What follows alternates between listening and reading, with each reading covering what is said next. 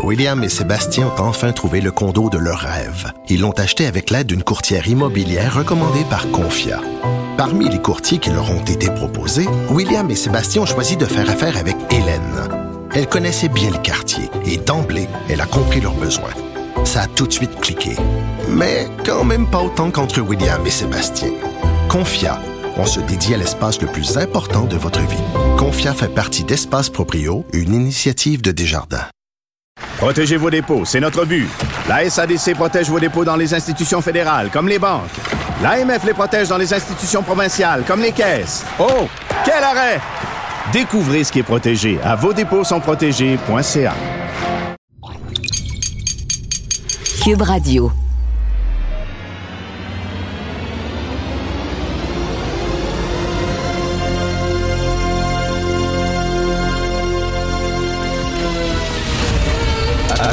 Attention, cette émission est laissée à la discrétion de l'auditeur.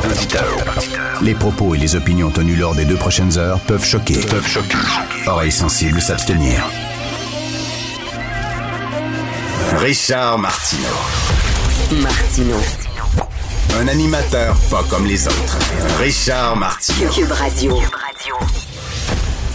Dieu Tout-Puissant, je te remercie pour les nombreuses grâces que tu m'accordes tous les jours à Cube Radio. J'espère que ta sagesse va m'éclairer au cours des, prochaines minutes, que je puisse faire une émission qui soit digne de ta grâce et de ta beauté, de ta grandeur. Alors, c'est ma prière. Je fais comme, euh, je fais comme les parlementaires euh, fédéraux. Je commence mon émission par une petite prière pour rendre grâce à Dieu.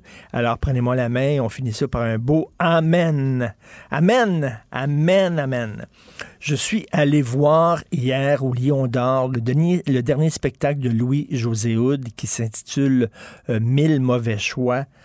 Voici un grand humoriste. Voici un humoriste, un grand humoriste. Vraiment, là, il est très loin au-dessus de tous les autres. Pourquoi? Parce que ce n'est pas un sac à blagues. On dirait que tous les humoristes du Québec, en tout cas, il y en a beaucoup, qui ont été faits dans le même moule. Ils sont passés par l'école de l'humour. C'est une ligne, un punch. Faire rire, c'est un peu facile. Ça devient un réflexe. C'est comme tu ris comme tu le pipi caca plot, bisonne, là, bon, tu peux faire rire facilement. Et lui, euh, Louis-José Hood, il sait que l'humour, l'humour, c'est un, c'est une épice. C'est une épice que tu mets par-dessus un mets pour relever les saveurs du mets, mais ce n'est pas un mets en soi. L'humour, c'est quelque chose, ce n'est pas une fin, c'est un moyen. Alors, pendant 1h30, il parle de sa peine d'amour qu'il a eue, on le sait, il était avec Magali Lépine-Blondeau, qui a décidé de mettre fin visiblement à cette relation-là. Ça lui a fait très mal. Il parle de sa peine d'amour pendant 1h30, puis des fois, il y a des longs moments sans blague. Il y a des longs moments sans rire, puis il n'est pas en train de paniquer sur scène. Il n'est pas paniqué en disant, puis tu le vois pas en train de bouger de façon hystérique en disant, faut qu'il y ait un rire, faut qu'il y ait un rire, là. ça fait trois minutes que les gens rient pas, puis tu sais, non, non. Il est super calme, il est en contrôle. Tu es là avec un gars qui est brillant, qui est drôle, qui a des choses à dire, qui a des choses à nous apprendre. Tu sors de ce spectacle-là, tu es moins niaiseux que quand tu étais entré. Souvent, des shows d'humour, tu, tu ris comme si quelqu'un te chatouille. C'est certain que tu ris, mais tu sors de là, Qu'est-ce que t'as appris? T'as rien. T'as ri pendant, de façon bête pendant une heure et demie comme une poule.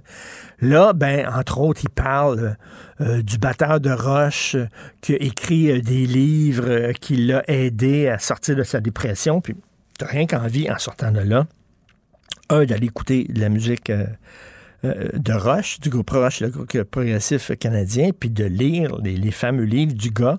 Et euh, on sait que c'est un grand lecteur, Louis-José Hood. hein. il était d'ailleurs critique littéraire dans la presse, puis ses textes étaient très intéressants. C'est un grand lecteur et il te donne le goût de lire, il te donne le goût. Bon, je suis sorti là en disant Ah, voilà, OK, lui, il est vraiment au-dessus de la mêlée, là. Littéralement. Il est, on parle tout le temps d'Yvon Deschamps. Yvon Deschamps, Deschamps faisait ça. Faisait pas des jokes. Il utilisait l'humour, oui, mais pour parler de quoi? Pour parler de classe sociale, pour parler à l'époque de l'exploitation des Canadiens français, euh, des relations de famille, etc., des relations hommes-femmes, du sexisme et tout ça. Euh, il utilisait l'humour, le sarcasme, pour faire passer un message, entre guillemets, mais pas tellement faire passer un message, mais parler de sujets intéressants. Bref, c'est un grand humoriste. Euh, vraiment, je vous euh, le conseille d'aller le voir. Je crois qu'il est à l'Olympia cette semaine. Hier, je l'ai vu euh, au Lion d'Or et c'était absolument formidable. J'ai compris pourquoi, des fois, dans la société, ça fonctionne pas. J'ai compris. J'habite dans un complexe de condos.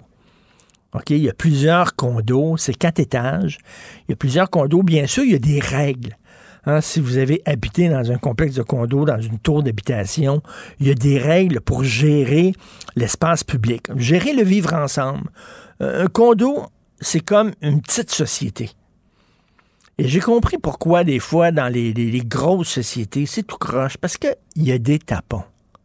Il y a des tapons. Regardez des règles très simples. En bas, dans le garage, au complexe du condo où je, où je suis, il y a des bacs pour le recyclage, il y a des bacs pour le compost et il y a des bacs pour les poubelles. C'est pas, pas, pas super difficile, là. Poubelle, compost, recyclage. Dans le bac de recyclage, c'est écrit dans l'ascenseur, c'est écrit partout. Pouvez-vous, si vous avez des boîtes de carton, défaire les boîtes de carton puis les, les aplatir. Pourquoi? C'est très simple. Un enfant de 3 ans comprendrait ça. Si tu mets des boîtes qui ne sont pas défaites, euh, tu peux mettre seulement 5 boîtes dans un, dans un bac de, recyclage. Alors que si tu défais tes boîtes, tu les aplatis, ben, tu, peux en, tu peux en mettre 30, 40. Aucun problème. Bon. Alors hier, dans le bac de compost, il y avait des boîtes de carton. Le bac de compost, c'est la bouffe, le bac de. Il y avait les boîtes de carton. Et les boîtes de carton qui n'étaient pas défaites. Et c'est tout le temps pareil. C'est toujours, Christy, il n'y a pas 75 000 règles. Puis il dit aussi, parmi les règles, l'administrateur du, condo, qui est parfois un peu pointilleux, mais ça en prend comme ça, qui était à cheval sur les principes. Mais tu sais, quand tu sors, tu habites au quatrième, tu prends l'ascenseur avec ton sac de poubelle, puis tu descends jusqu'en bas. Veux-tu t'assurer, s'il te plaît, de mettre ton sac de poubelle, mettons, dans une poubelle en métal quand tu le descends, pour pas que le jus de poubelle, tu comprends-tu? Quand tu sors de, ton appartement, puis tu marches sur le tapis jusqu'à l'ascenseur, puis tu prends l'ascenseur, puis tu descends jusqu'au garage, pour pas qu'il y ait du jus de poubelle partout ces tapis, puis sur le tapis de l'ascenseur, parce que là, il va falloir nettoyer le tapis. Et ça, c'est tout le monde qui va payer parce que toi, tu es un tapon. Ben, Christy, il a fallu faire tout nettoyer les tapis récemment parce qu'il y a un bozo qui a pris son Christy de sac de poubelle avec tout le jus de poubelle qui a coulé tout le long. Et là, je me dis, c'est vraiment une micro-société vivre en condo. Il faut que tu penses aux autres. Il faut que tu, fasses des choses, pas rien pour toi, pour les autres. OK? Et là, tu dis, ben non. Et là, si je pensais pendant la pandémie, moi, moi, le vaccin, moi, moi, je veux pas me faire vacciner, moi, liberté. Ou je vais aller, mais je vais avoir, le droit de manifester avec mon camion dans le centre-ville d'Ottawa. Pendant plusieurs semaines, en me foutant totalement des autres, des tapons. Il y en a, ben là, on est rien qu'une petite gang, et il y a des tapons. Je trouve que ça ferait un, moment donné, si dans ma retraite, je pense, je vais écrire là-dessus. Je vais écrire un roman qui va se passer dans un petit truc de condo, quoi que Georges Perrin, je pense, a déjà, l'a déjà fait. C'était quoi la vie, mode d'emploi la vie mode d'emploi. Il écrivait justement sur, euh, euh, dans, un, dans un complexe d'habitation, les relations entre les gens. Et je me dis, tabarnane, s'il y a des tapons dans un petit, dans un petit truc de condo, vous imaginez dans une société, moi, moi, on n'en sortira pas vraiment. Alors euh, maintenant, nous allons discuter, tiens, avec Jean-François Lisée et Thomas Mulcair.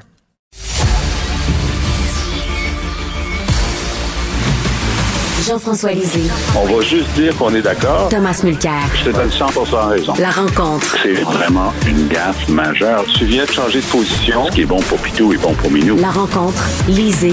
Mulcair. Alors, euh, messieurs, j'espère que Dieu va vous guider au cours des prochaines minutes et euh, va... va vous éclairer. Euh, Tom, est-ce que tu fais ta petite prière, toi, avant d'aller à la joute, mettons? Non, et ce qui est intéressant avec ce débat-là, je pense qu'il est dû depuis très longtemps. Et quand même, il faut réaliser que la Constitution de 1982 parle de Dieu en partant. La suprématie de Dieu. C'est c'est oui. La première Alors, phrase. c'est- compliqué, ça. Alors, moi, à, à Québec, j'ai toujours apprécié la manière de le faire parce que c'est une manière de calmer le jeu. Hein, avant de, la joute de la journée. Alors, le, le président se lève, dit on va se recueillir quelques moments. C'est intéressant, là. Sais, on dit en anglais, gather your thoughts. C'est juste, prends- marquer une pause. Pensons à, à ce que tu veux, mais on, on va, on va commencer une fois qu'on a pris ce- cette mini-pause-là. Moi, j'ai toujours aimé. À Ottawa, ça me fait plus penser au maire Tremblay du Saguenay, qui, lui, voulait réciter une vraie prière. Et puis, Merciful God, puis Dieu, machin truc. Il y a beaucoup de gens qui y croient tout simplement pas. Et pour qui, je suis désolé, si on va avoir des institutions neutres, ben, il va falloir qu'on réfléchisse à cette demande-là. Ce qui est intéressant, c'est que ça vient à un moment où la droite religieuse au Canada est en train de marquer des points. hein. Ben ça oui, progresse. ben oui. On regarde dans le dossier euh, de, de l'avortement, mais on regarde surtout la course au leadership des conservateurs. Alors, Mm. on se rend compte que c'est un filon très riche à exploiter euh, en termes de politique pure et simple. Et le fait que ça vient du bloc, je, m'excuse, je vais me faire le, le- le translator pour deux secondes. Le fait que ça vient du bloc, pour eux autres, c'est une autre occasion de le diaboliser. Et dire, ah, tu vois, euh, c'est eux autres qui, qui veulent ça, donc c'est pas bon. Euh, c'est compliqué. Moi, je pense que c'est un débat qui est dû depuis longtemps et je suis en faveur de mettre fin à la prière Euh, avant. Jean-François, est-ce que tout ça, c'est de la sodomie de coléoptère, c'est-à-dire de l'enculage de mouches, ou c'est un débat qui est vraiment important selon toi? C'est un débat qui est vraiment important parce que euh, même euh, si tu as un moment de prière qui est, euh, qui est comment dit-on, heuristique, c'est-à-dire euh, qui, qui s'adresse à l'ensemble des religions puis à l'ensemble de ceux qui croient en Dieu, le fait est que la minorité de Canadiens qui ne croient plus en Dieu est en augmentation rapide. Ben oui. On est plus de 30 C'est c'est davantage au Québec, mais c'est en augmentation rapide aussi au Canada anglais. Euh, la solution qu'avait euh, choisi l'Ontario, euh, le Parlement ontarien, c'est de faire une rotation des prières. Je sais pas si c'est encore le cas, mais c'était le cas il y a quelques années. Euh, une journée, c'était chrétien, l'autre jour, c'était juif, l'autre jour, c'était musulman, l'autre jour, c'était bouddhiste, mais il n'y avait pas de journée pour les mécréants, c'est-à-dire pour les athées. Parce qu'il n'y a, pas de prière officielle athée. Alors, ça pose un réel problème. Euh, donc, effectivement, moi, je pense que la solution, c'est la laïcité. Et le moment de, de, de, de, de- de pause, effectivement, euh, permet aux gens de penser à qu'ils veulent.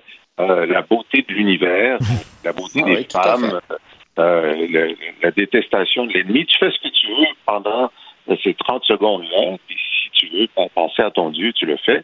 Et je pense que c'est simplement l'expression d'une société mature qui est respectueuse de la diversité des croyances et des non-croyances. Exactement.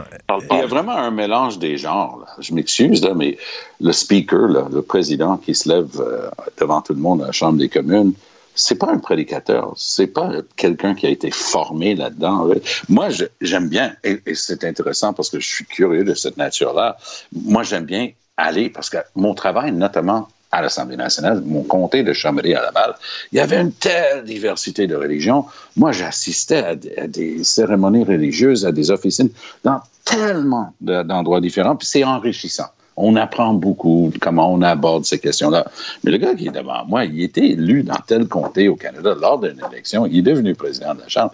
Lui, il- je, je sens aucune, personnellement, là, aucune inspiration Ben oui. religieuse ou autre en, en écoutant ce gars-là m'évoquer Dieu. Il faut comprendre, moi, je suis croyant profondément, mais je suis quand même contre l'idée qu'on nous impose le fait de se poser, de croire pour pouvoir siéger à la Chambre et d'écouter ça. Moi, je trouve que c'est un, mélange des gens. Ben oui, puis euh, il faut s'assurer qu'il y ait un, mur de béton là, entre, entre la politique et, la religion.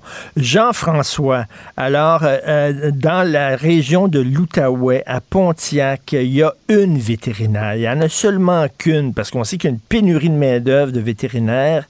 elle parle en anglais, elle a de la difficulté à parler en français, et là, bon, elle n'a pas réussi à obtenir son permis permanent de médecine vétérinaire parce qu'elle ne satisfait pas aux exigences linguistiques du Québec. Et là, cette région-là se retrouve sans vétérinaire. Qu'est-ce que tu en penses? Est-ce que le mieux est l'ennemi du bien? Est-ce que c'est du zèle, ça? Ben, euh, cette, cette personne-là, euh, est-ce qu'elle a vraiment tenté d'apprendre le français? Parce que être vétérinaire, ça demande euh, des connaissances extrêmement précises et donc une capacité cognitive assez forte. Hein. Euh, on n'est pas en présence de quelqu'un qui a, qui a des difficultés d'apprentissage. Alors moi, d'abord, je poserais cette question-là. Est-ce que l'effort a été euh, à, à, la hauteur de, de la tâche? Est-ce qu'on peut l'aider? Est-ce qu'on peut... Euh, je comprends que les, la région de Gatineau euh, pourrait euh, débloquer un budget pour lui donner un tuteur. Euh, et puis, euh, comme ça se passe aussi euh, en attendant qu'elle qu'elle repasse son examen, ben, s'il y a des gens qui ont besoin d'elle, comme on le fait aussi dans certains hôpitaux, on peut on peut faire en sorte qu'il y ait un traducteur, un interprète pour, pour traduire, pour faire en sorte que les soins soient prodigués dans la langue du client. Tom, est-ce que la, personne, la personne est originaire du Royaume-Uni donc n'avait pas nécessairement hmm. la, chance de l'apprendre. C'est d'habitude sur le, sur le plancher des vaches, oserais-je dire, qu'on apprend une, deuxième langue. Et, ça montre justement la, la difficulté. Il ne faut pas perdre le principe. Parce que ça, ça remonte. C'était pas des professionnels au départ. Si on remonte, les premières législations linguistiques là-dessus étaient vraiment axées sur la protection du consommateur. C'était au milieu des années 60, même avant la loi 22. On avait commencé à exiger une connaissance d'usage du français parce qu'il y avait des hommes de métier, puis je dis hommes parce qu'à l'époque c'était quasiment juste ça, des, électriciens, des plombiers qui arrivaient chez les gens mais qui parlaient pas un mot de français. Là, les gens disaient ça va faire. Là. Si j'appelle un plombier, il faut quand même que je puisse lui expliquer le hmm. problème et qu'il puisse comprendre un minimum. Donc on avait commencé d'abord avec ces corporations là, bien avant les professions euh, dites libérales, on avait commencé à dire ben, ça prend une connaissance du geste du français, c'est une question de respect des droits. Donc ça fait partie d'un ensemble, mais c'est le genre de cas parce que nous au début des années 80, il y avait tellement de problèmes. Les tests de l'OQLF aujourd'hui, à l'époque l'OLF, les tests étaient tout tordu, toute croche, avait rien à voir avec la profession. Et donc, je pense qu'il faut avoir un peu de flexibilité dans l'application de ça. Si la personne est de bonne foi, puis ça a l'air d'être le cas, et souhaiterait prendre des cours puis améliorer mmh. son mmh. français, je pense qu'il y a moyen de trouver une solution à ce problème-là. sinon, on passe pour une gang de cabochons. Ben oui, de Tom, ça parlait de... Au, Royaume-Uni, en ce moment, il y a davantage de citoyens qui ont le français comme langue seconde qu'il y en a dans tout le Canada anglais. Eh, voilà. Euh, ça parlait de Dr. Doolittle qui euh, pouvait parler aux animaux. Oui, exactement.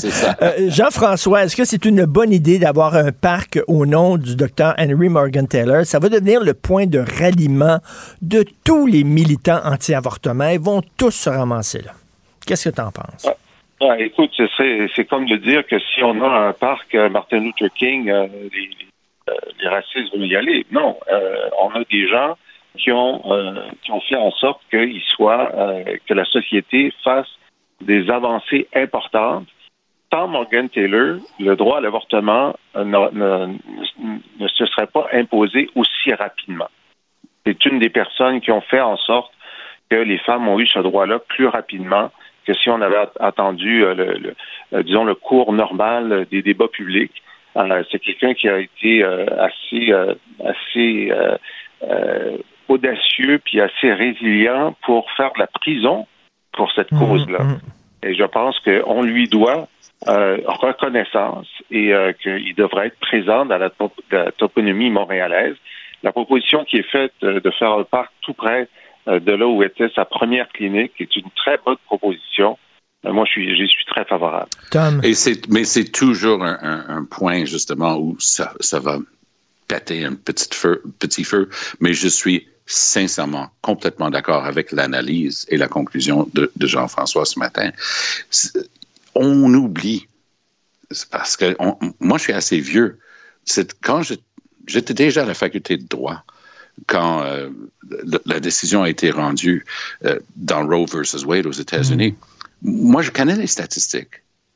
Il y a des milliers de femmes qui mourraient mm. chaque année mm-hmm. de septicémie d'empoisonnement, de toutes sortes d'autres complications suite à, des boucheries. Donc, il a sauvé la vie, il a sauvé la vie de, de, ben de centaines, de milliers de femmes. Le gars, s'est aussi battu, il a tout perdu. Il, il, il, s'est battu, il s'est battu, il s'est battu. Et je me souviens quand euh, Madame Jean, euh, notre gouverneur général, Michael Jean, a décidé de lui décerner euh, l'Ordre du Canada, les, les conservateurs il n'y avait plus une chemise dans toute la ville d'Ottawa euh, parce qu'ils les avaient toutes déchirées. Les, conservateurs capotaient, mais c'était la décision de Michael Jean, puis elle voulait que cet aspect-là de sa carrière, ce travail, cet acharnement, ce dévouement pour le droit des femmes de décider. Et personne dit que c'est facile, cette, histoire-là. Mmh. Mais la, il y a ce qui s'est passé et les autres options. Les autres options, on les connaît, mais les gens qui se battent contre l'avortement aujourd'hui ne le savent pas. Ils connaissent pas cette partie de l'historique. Qu'est-ce qui va se passer si on retire le droit à l'avortement? Alors oui, euh. Mettre, son nom sur un pacte, aucun problème avec ça. Euh, messieurs, je savais que vous vouliez parler de ce débat, là, disant que le français est une forme de génocide vis-à-vis des langues autochtones. On en parlera demain parce que c'est un vaste débat. Il nous reste pas de temps. Merci beaucoup. Bonne journée. À, demain, vous deux. Protégez vos dépôts, c'est notre but. La SADC protège vos dépôts dans les institutions fédérales, comme les banques. L'AMF les protège dans les institutions provinciales, comme les caisses. Oh, quel arrêt! Découvrez ce qui est protégé à vos dépôts sont protégés.ca. J'accepte avec, euh, avec fierté la direction, les commandes. Non, non, pas les commandes. Votre maison, c'est un espace où vous pouvez être vous-même. J'accepte d'être l'entraîneur-chef des Orignaux Atomes 2B de l'école. Mon amour, moins fort, la petite dame. Ah, excuse, excuse. Tu parles à qui? Elle mérite d'être bien protégée et vous méritez d'être bien accompagné. Trouvez la protection la mieux adaptée à votre maison avec Desjardins Assurance et obtenez une soumission en quelques clics sur desjardins.com. Mes récompenses Sonic, c'est le programme qui désire exaucer tous tes souhaits. C'est simple. Plus tu utilises ta carte du programme Mes récompenses Sonic durant les mois de mars et d'avril, meilleures sont tes chances de remporter 5000 dollars pour réaliser tes plus grandes folies. Visite l'une de nos stations Sonic et comble tes envies. Martineau, il n'y a pas le temps pour la controverse. Il a jamais coulé l'eau sous les ponts. C'est lui qui la verse. Vous écoutez Martino. Cube, Radio. Cube Radio. Cube Radio. En direct à LCN. On voit Richard Martineau à Cube Radio. Salut Richard. Salut Jean-François. Écoute, je demande à Dieu de m'éclairer au cours des prochaines minutes pour que je puisse tenir des propos euh, sages quand même et qu'il m'éclaire de sa, de sa sagesse lors de cette chronique. Bon, mais c'est bon. Je pensais que tu voulais qu'on fasse un moment de réflexion aussi, peut-être, d'introspection avant de commencer ta chronique. hey, Richard, justement, ça nous amène à parler de cette prière. Moi, écoute, il y a peut-être bien des gens qui pensaient même pas qu'on la faisait encore à la Chambre des communes. On la fait plus à l'Assemblée nationale. Mais à la Chambre des communes, le Bloc veut justement enlever ça. Ben écoute, j'ai appris ça. Je ne savais pas. Puis une longue prière quand même. on peut la lire aujourd'hui euh, dans le Journal de Montréal. Écoute, c'est quelque chose quand même. Je ne savais pas ça. Il y a des gens qui vont dire c'est un détail. Écoute, c'est vraiment n'importe quoi. Il y a des choses plus importantes que ça. Mais alors mm. qu'il y a une montée d'une certaine droite religieuse au pays, il faut pas le nier, faut pas le cacher. Une droite religieuse qui est contre l'avortement pour des principes religieux, qui est contre les mariages gays pour des principes religieux. Il y a des gens de plus en plus qui ne croient pas. Euh, écoute, il y a des gens qui croient à toutes sortes de dieux. C'est pas comme avant, où la religion catholique était la seule qui trônait au Canada. Donc euh, là, peut-être qu'il est temps de mettre un bloc de béton, un mur de béton entre la religion et la politique pour dire que ce n'est pas la même chose et qu'il ne faut pas les intégrer. Mais cela dit, il va falloir changer la Constitution, Jean-François, parce que la première phrase de la Constitution de 1982, la Constitution est fondée sur des principes reconnaissant la suprématie de Dieu. C'est la première. Ça commence comme ça, la Constitution. Et, et bien sûr, notre hymne national, on connaît la fameuse, euh, la, la fameuse strophe euh, Car ton bras s'est porté l'épée, il s'est porté la croix, euh, et ta valeur de foi trempée. Mais est-ce que tu savais qu'il y a trois couplets dans la dans la- l'hymne national qu'on ne chante pas parce qu'on chante toujours la version abrégée? Ah, ouais. Mais il y a trois autres couplets. Écoute ça. Sous l'œil de Dieu, près du fleuve géant, le Canadien grandit en espérant. Euh, béni fut son berceau, toujours guidé par sa lumière. De son patron, précurseur du vrai Dieu, il porte au front l'auréole de feu.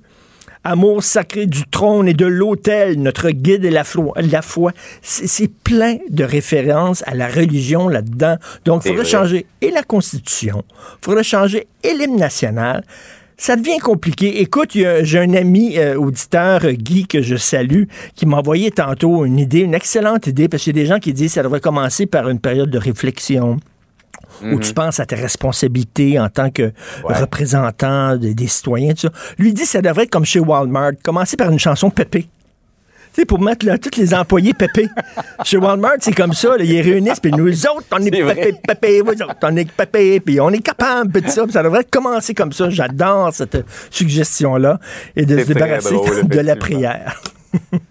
oui. Par ailleurs, la nouvelle candidate euh, du Parti libéral dans Mont-Royal euh, veut pas que le gouvernement parle de sujets qui divisent. Oui, alors c'est Madame Michel Sette-Lacoué qui euh, va représenter le Parti libéral parce que Pierre Arcan a décidé de quitter le navire et de sauter lui aussi dans un canot de sauvetage avant que le Titanic coule et sombre en pleine mer. Alors donc, et elle dit, elle, elle veut pas, elle veut pas parler de sujets identitaires qui divisent. OK? Parce que bon, elle est, elle représente à la fois Ville-Mont-Royal et Outremont. hein, c'est un Mhm. comté. Ville-Mont-Royal, beaucoup d'anglophones.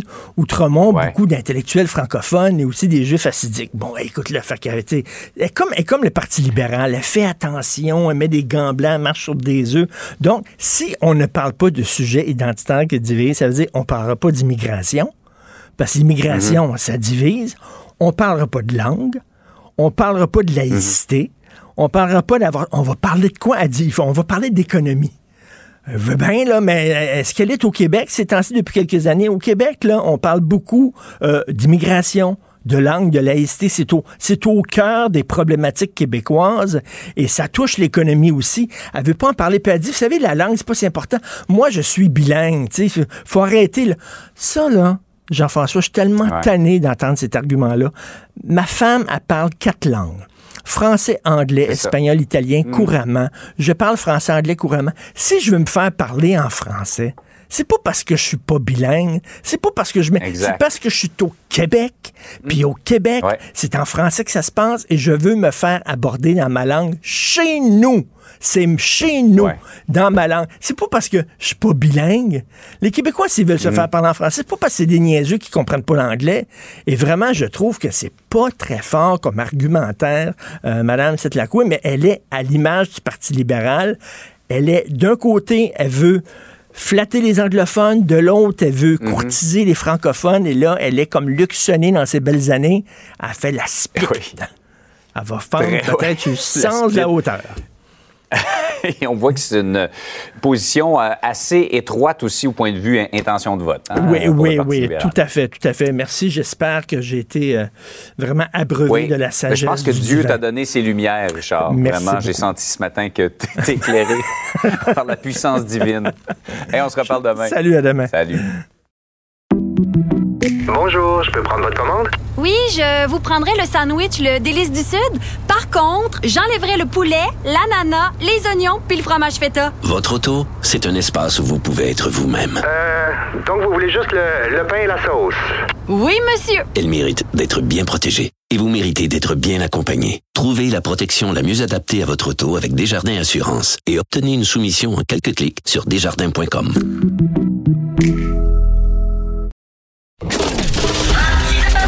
Martino, souvent imité, mais jamais égalé.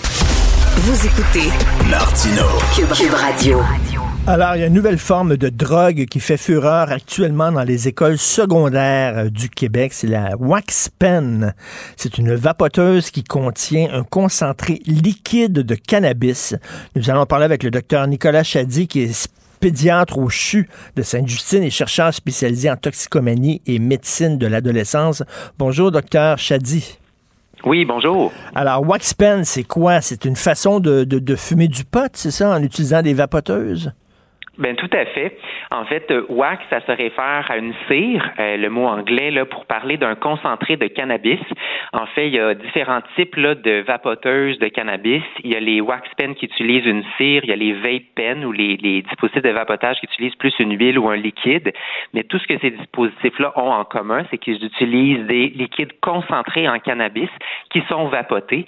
Et puis donc, ça peut transmettre là, à l'utilisateur quand même des grandes quantités là, de THC, qui est la molécule active au niveau du cerveau euh, qui est retrouvée dans le cannabis. Est-ce que ça peut rendre les gens accros? Bien, tout à fait. Je pense qu'une des plus grandes craintes par rapport à ces produits-là, surtout s'ils sont utilisés par les jeunes, c'est que vu la grande concentration, ça peut donner plus des effets euphorisants dans le moment, mais ça peut aussi mener à plus de dépendance, puis plus d'effets négatifs au niveau du développement du cerveau, puis de la santé mentale, par exemple, la gestion des émotions. ça peut aussi avoir un impact sur des choses comme le sommeil, l'appétit, etc. Donc, il y a quand même plusieurs choses à garder en tête quand on parle de ces produits-là au niveau santé. Et ce sont des produits, bien sûr, euh, parce qu'on n'a pas le droit d'acheter euh, de la drogue, même si la, la, marijuana est légale maintenant, on n'a pas le droit si on est mineur, donc c'est dans les, euh, dans les écoles secondaires. Euh, est-ce qu'il n'y a pas un, danger de banaliser un peu les impacts du pot, du cannabis auprès des jeunes maintenant que c'est légal? Mais tout à fait. Il faut faire attention. Au Québec, en fait, les produits de vapotage de cannabis ne sont pas vendus, peu importe hmm. l'âge, en vente légale. En Ontario, c'est possible d'acheter ces produits-là dans les, euh, les magasins qui sont reconnus. Mais au Québec, là, pour le moment, c'est même à 21 ans pas possible d'acheter ces produits-là en vente légale. Donc, ils viennent tous soit d'hors province ou de sites euh, Internet là, ou de sources là, du marché noir. Euh, donc, c'est certain qu'il faut, faut vraiment faire attention là, à ça quand quand on pense à ces produits-là. Euh, écoutez, ben, mon, mon, fils a 14 ans, est à l'école secondaire et il dit qu'il y a beaucoup, beaucoup de ses amis euh, qui vapotent euh, en, cachette. Là, donc, il y, en a qui fument beaucoup comme adolescents. Je ne sais pas exactement s'ils utilisent cette drogue-là, mais, mais quel est l'impact? Parce que lorsqu'on a 14, 15, 16 ans, notre cerveau est pas encore tout à fait formé, hein, il est encore en développement. C'est quoi l'impact que peut avoir le cannabis sur un jeune cerveau? Mais vous parliez de banaliser, puis effectivement, dans les dernières années, on a vu une montée en flèche du vapotage chez les adolescents. Euh, le vapotage de cannabis monte aussi en flèche. Là, on parle à peu près un tiers, à la moitié des jeunes qui vapotent qui vont vapoter du cannabis. Donc, c'est très possible que les ados essaient les vapoteuses de nicotine et aussi hmm. les vapoteuses de cannabis. Définitivement, on connaît très bien les effets du cannabis sur le développement du cerveau chez les adolescents. On sait qu'il y a des effets qui sont dans le moment, mais il y a des effets qui sont plus à long terme là, sur comment le cerveau se développe puis ça peut avoir des vraiment des impacts sur le quotient intellectuel, les capacités d'apprendre, de mémoriser et tout ça. Donc, c'est définitivement des choses qui doivent être discutées ouvertement avec les ados pour qu'ils puissent faire là des choix éclairés, en connaissance de cause. Puis vu que la concentration des produits de vapotage de cannabis, ça peut être plus grand, ben il faut que les ados sachent là que c'est pas parce que ça sent pas, euh, c'est pas parce que c'est dans une vapoteuse qui a l'air euh, toute petite, toute distraite que c'est pas nécessairement dangereux là pour euh, pour le cerveau. Euh, j'ai un ami, moi, qui a un fils adolescent qui était brillant, qui était très bon, qui était toujours parmi les meilleurs élèves, d'excellentes notes. Il s'est mis à fumer du pot et euh, ça, ça a vraiment décliné. Ça, ça vraiment s'est tombé. Là. Ses notes sont tombées. Il y a eu des problèmes psychologiques, il a dû consulter, etc. Euh, je sais qu'on a l'air bien, bien straight quand on dit ça. Hein? on a l'air des vieux schnocks très straight en disant c'est dangereux les jeunes, le pot. Mais, mais c'est vrai que c'est pas banal quand même. Là. À fait. Puis c'est pas tous les jeunes qui fument du pot qui vont avoir des conséquences nécessairement très très majeures au niveau de leur fonctionnement ou de leur santé mentale. Mais les études le montrent bien. Vous l'avez mentionné, je suis chercheur puis je m'intéresse à ces choses-là. Que définitivement, si on consomme du cannabis puis en grande quantité, il y a beaucoup beaucoup de risques qui sont accrus au niveau là, de la santé mentale. Ça peut diminuer la motivation au niveau scolaire. C'est associé à des plus hauts taux de décrochage, etc.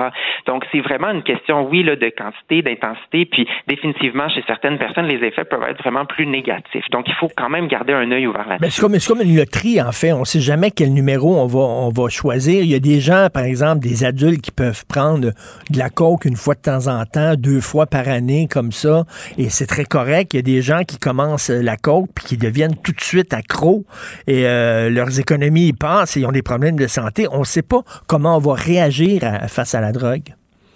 C'est un bon point. Puis là, je pense que ce qu'il faut savoir, c'est qu'il y a des risques aussi génétiques. S'il y a des problèmes de santé mentale, par exemple, dans la famille, ou il y a des parents qui ont des problèmes liés aux drogues, ben, ça augmente les chances que, par exemple, un adolescent dans cette famille-là va avoir lui-même ou va avoir elle-même là, des problèmes liés au cannabis et autres substances. Fait qu'effectivement, des fois, c'est plusieurs choses ensemble, plusieurs facteurs de risque qui peuvent faire en sorte que pour certaines personnes, plus que d'autres, il y a plus de risques. Est-ce que vous voyez, vous, une augmentation de, de- des surdoses ou des cas d'intoxication euh, à Sainte-Justine euh, chez les jeunes? Ben, c'est intéressant, j'en parlais avec des urgentologues de notre hôpital euh, hier. On n'a pas vu nécessairement plus de cas de jeunes qui se présentent spécifiquement pour une intoxication liée à l'utilisation de wax pen là, ou de vapotage de cannabis. Mais ce qu'on voit de plus en plus, c'est des jeunes qui se présentent dans un contexte d'intoxication à l'alcool ou d'autres substances qui rapportent en utiliser. Moi, définitivement, dans mes, mes cliniques là, qui voient des jeunes avec des problématiques liées à la toxicomanie, j'en entends de plus en plus parler. Les jeunes Ah me disent qu'ils en utilisent. Et j'ai vu des jeunes qui sont au prix avec, aux prises avec une dépendance quand même sévère au cannabis, surtout sous forme de cannabis vapoté. Donc, définitivement, c'est de plus en plus présent dans les cliniques, mais c'est aussi de plus en plus présent dans les écoles. Puis ça, les grands sondages provinciaux, nationaux le montrent, que les jeunes de plus en plus vont utiliser le cannabis sous forme de vapotage. Ben, parce qu'on voit qu'il y a une augmentation de l'anxiété, de l'angoisse chez les jeunes. Ils sont angoissés par leur avenir. Il y a eu la pandémie, il y a l'éco-anxiété, etc. Euh, ils sont très anxieux. Et c'est une façon de s'auto-médicamenter, ça, de prendre ça. Plutôt prendre des antidépresseurs, je vais prendre un peu de pot, puis ça va me calmer. Il y a beaucoup de jeunes qui vont dire ça, en fait, là, que dans le moment, s'ils prennent du cannabis, ils se sentent mieux. Ça leur permet d'oublier un petit peu, ça diminue les stress. Puis, effectivement, le cannabis, ça va euh, libérer de la dopamine dans le cerveau, qui est notre hormone de plaisir, de bien-être. Donc, c'est sûr que dans le moment, ça peut donner un apaisement. Mais ce qu'on sait, c'est qu'à long terme, le cannabis, ça nous fait rentrer dans un cycle où on est sous l'effet, puis ensuite, l'effet s'en va, puis nos problèmes reviennent, notre anxiété revient, qui peut revenir de plus en plus fort. Donc, ça fait un peu plus de montagne russe au niveau des émotions. Puis malheureusement, ça ne va pas guérir, ça va pas régler le problème d'anxiété ou de dépression ou de problème de sommeil. Ça, peut vraiment être plus délétère que, positif à long terme. Euh, docteur Chadi, lorsqu'on a euh, euh, décriminalisé, ben, en fait légalisé euh, le pot, le cannabis, on a dit, ben, avec, on va prendre une partie de l'argent qu'on fait en vendant du cannabis, puis on va mettre ça dans des programmes de prévention, la publicité, etc. Je vois pas, moi, ces programmes de pré- prévention-là. Je vois pas. J'en vois très peu, moi, de pubs qui parlent aux jeunes en disant faites attention à la drogue. Qu'est-ce que vous en pensez? Mais je vais vous dire qu'il y a des super belles initiatives qui se font. Le gouvernement du Québec, en fait, a investi plusieurs millions par année pour que dans chaque école secondaire, il y ait des séries d'ateliers préventifs par des organismes communautaires qui sont vraiment spécialisés là-dedans pour les amener à réfléchir, amener les jeunes à comprendre c'est quoi les risques des différentes substances, incluant le cannabis. Puis ça, c'est définitivement quelque chose qui est majoré depuis les dernières années. Il y a des programmes de subvention pour encourager la recherche sur les effets là, du cannabis et tout ça. Mais force est de comprendre que c'est pas suffisant parce qu'on voit une augmentation de l'utilisation des produits de va- de vapotage concentrés là, au cannabis. Donc, il faut continuer. Euh, je suis pas prête à dire qu'il n'y a rien qui se fait, mais moi, je suis d'accord avec vous qu'il s'en prend plus. Ça prend des conversations dans toutes les sphères. Il faut que les parents aussi soient avisés. Ben, ça, ça euh, c'est ça, important. Il faut, faut en parler à nos enfants parce que des fois, on se dit, euh, je suis pas pour dire à mon enfant, prends pas de drogue alors que j'en ai pris. Tu sais, notre génération, euh, mais oui, à 16 ans, j'ai fumé du pot, là. Puis, euh, bon, je, je, mets pas plus ça qu'il faut. J'ai jamais accroché sur le pot. Mais c'est certain que c'est à cet âge-là, à l'adolescent, qu'on utilise ça. On, dit quoi à nos enfants? Prends-en pas de la drogue, ça n'a pas de bon sens. Ou alors, euh, écoute, si t'en prends, euh, fais attention. Qu'est-ce qu'on dit? Quel genre de conversation on avec nos enfants? Je pense que l'essentiel, c'est d'être ouvert et d'être capable de discuter des drogues comme quelque chose qui, qui est un sujet qui est possible, qui n'est pas un tabou. Puis, comme parents, on va recommander de ne pas consommer. On ne va pas consommer avec nos enfants ou leur en fournir parce que ça, ça donne le message que c'est correct, que c'est un peu banalisé. Donc, Ben c'est oui. d'avoir des conversations puis de dire le plus tard on va repousser la consommation ou de pas consommer à l'adolescence. C'est vraiment ce qui va permettre d'être en santé. Ça va nous éviter une multitude de problèmes. Puis, vraiment de continuer à avoir ces conversations-là. Puis, si on voit qu'il y a une curiosité ou il y a une utilisation, d'amener aussi la conversation avec des professionnels de la santé, par exemple, pour faire en sorte Et- que les jeunes puissent avoir le soutien qu'ils ont besoin. Et des fois, ça m'est arrivé, moi, j'ai entendu là, des pères là, qui veulent être cool, là, ils veulent montrer qu'ils sont cool, ils sont avec ben, J'ai fumé un joint avec mon fils. Je dis oh non, vraiment, c'est pas l'idée du siècle, ça. Hein? Ça, c'est vraiment pas quelque chose qui est recommandé. En fait, c'est de trouver un peu un juste milieu. D'être trop strict ou d'être trop permissif, dans les deux cas, c'est associé à plus d'utilisation à un plus jeune âge chez les ados. C'est d'essayer de trouver des règles qui sont raisonnables, qui sont discutées avec nos ados, de dire, ben non, tu sais, c'est pas permis d'utiliser ces produits-là à la maison. Moi, je t'encourage pas à faire ça. Je suis pas d'accord avec ça. Puis on discute du pourquoi. Puis ensuite de ça, ben on voit qu'est-ce qui est possible aussi pour les ados de contribuer à la conversation. Mais définitivement, d'en utiliser avec nos ados, c'est pas quelque chose qui est, qui est recommandé. Et peut-être aussi augmenter les peines pour les gens qui vendent de la drogue aux mineurs. Mais ben, tout à fait, mais c'est sûr que ça fait partie un petit peu là, de la, la, démarche de légalisation, d'avoir des balises claires, de savoir qu'est-ce qui est permis, qu'est-ce qui n'est pas permis. La limite d'âge, elle a été instaurée en fait pour faire en sorte qu'on ait le moins possible de circulation des produits de cannabis avec les plus jeunes. Donc ça, c'est quelque chose qui doit être revisité. Le gouvernement aussi doit continuer à repenser à ses politiques, puis tout ça pour faire en sorte que finalement, on ait un discours dans l'espace public, puis qu'on puisse prendre des bonnes décisions, peu importe notre âge par rapport au cannabis. Ben, merci beaucoup, docteur Nicolas Chady, pédiatre au CHU de Sainte-Justine, chercheur spécialisé en toxicomanie et médecine de l'adolescence. Merci, bonne journée. Merci, bye Merci. Alors, tu sais, des fois, il y, a des bonhommes là, qui disent, ils sont rendus à leur deuxième ou troisième scotch, ils ont un brandy nose, puis ils disent à leur enfant, là, prends pas de la drogue, c'est pas bon, avec la cigarette dans la main, puis tout ça. Pas évident de parler de ça à nos enfants. Cube Radio. Cette affaire qui est complètement tirée d'un film d'espionnage, pourquoi c'est vraiment intéressant? On peut pas dire l'inverse. Donc, la drogue, c'est non. Un journaliste d'enquête, pas comme les autres. Félix Séguin. Hey, Félix, vas-tu être le genre à fumer un petit joint avec tes enfants, toi, quand ils vont avoir l'âge? Pas tant, non. Non. Pas, non. Pas tant que ça, mais sais-tu quoi, par exemple, je suis bien, euh, je suis bien d'accord. J'ai entendu parler de, de, ta jeunesse, puis si je me fie à la jeunesse, des gens que je côtoie aussi, euh, je, je, ça, je ne serais pas le genre euh, à interdire complètement, exemple, l'usage du cannabis bon, en disant la drogue c'est mal, la drogue c'est mal, un peu mal placé. Je serais pas le genre à l'encourager non plus. Alors, je vais me trouver une solution mitoyenne pour ça. Oui, c'est, c'est vraiment pas évident. Euh, écoute, on a tous été choqués par cette agression là, en plein match de soccer où un jeune arbitre, là, il était tout jeune, qui s'est fait euh, frapper dans le visage et, et tous, les, tous les acteurs là, du milieu du sport amateur le disent. C'est de plus en plus fréquent, ce genre d'attaque-là. Mais c'est, une attaque extrêmement violente. Je sais pas si tu as vu les, images. Moi, ça m'a renversé. Je me demande quand ce jeune homme-là va décider ou non de porter plainte à la police parce que franchement, euh, on est à euh, un, un, un, tour de, d'auto de police là, d'être accusé de voie de fait là, dans ça, là, je te jure. Euh, alors, bon, d'abord, euh, tu sais, en pleine partie, le jeune arbitre a 14 ans. Euh, c'est très, très choquant. tous les directeurs généraux d'associations, la ministre Charret, euh, déplore cette attaque-là en disant que ça doit être tolérance zéro. Ça me fait juste, il me semble, 20 ans que j'entends ça euh, autour ben des scènes ben de hockey puis du sport. Puis il me semble que depuis qu'on l'entend, ça va pas en s'améliorant. Et là, c'est surtout quand la scène est filmée, et ça se retrouve maintenant, bien sûr, ou sur euh, sur Twitter, puis ça se retrouve sur les réseaux sociaux. Puis là, ce jeune homme-là, en plus d'avoir été tabassé euh, par un grand-père, hein, je pense que c'est un grand-père, le gars, à seulement 17 ans, ben, il se retrouve partout sur les réseaux sociaux. Ma foi, je trouve que ça, ça prend des proportions pour lui qui sont extrêmement tristes. Ça a eu lieu euh, samedi après-midi. C'était la Ligue de développement provincial. Euh, alors qu'il y a une équipe de, de Ville-Saint-Laurent, U14, là, qui U14, donc c'est des jeunes de 14 ans qui recevaient une autre équipe, celle du Haut-Richelieu, à Dollars des Ormeaux. Puis l'agresseur, on ne sait pas ce qui précède. C'est difficile de savoir ce qui précède l'agression, en fait, mais on sait que c'est le grand-père d'un des joueurs de l'équipe. Il y a une décision qui est rendue par l'arbitre. Mais là, là, mais là, un grand-père qui frappe un, arbitre de 17 ans. Le gars, il, il, quoi? Il est sur le bord d'être sénile ou quoi? Ben, je sais pas si, euh, en tout cas, il c'était un peu dément, là. Et, puis tu le vois s'en tenir d'un pas décidé, alors que le jeune homme essaie de, de, de le tenir à l'écart avec ses deux mains en le poussant, mais lui, il lui assène, je pense que c'est une droite, là, une Moses de bonne droite. Alors, moi, je, en tout cas, tout ce que je me dis là-dedans, c'est que je pense que l'angle judiciaire n'a pas ben été extrêmement couvert, puis cette chronique est là pour ça.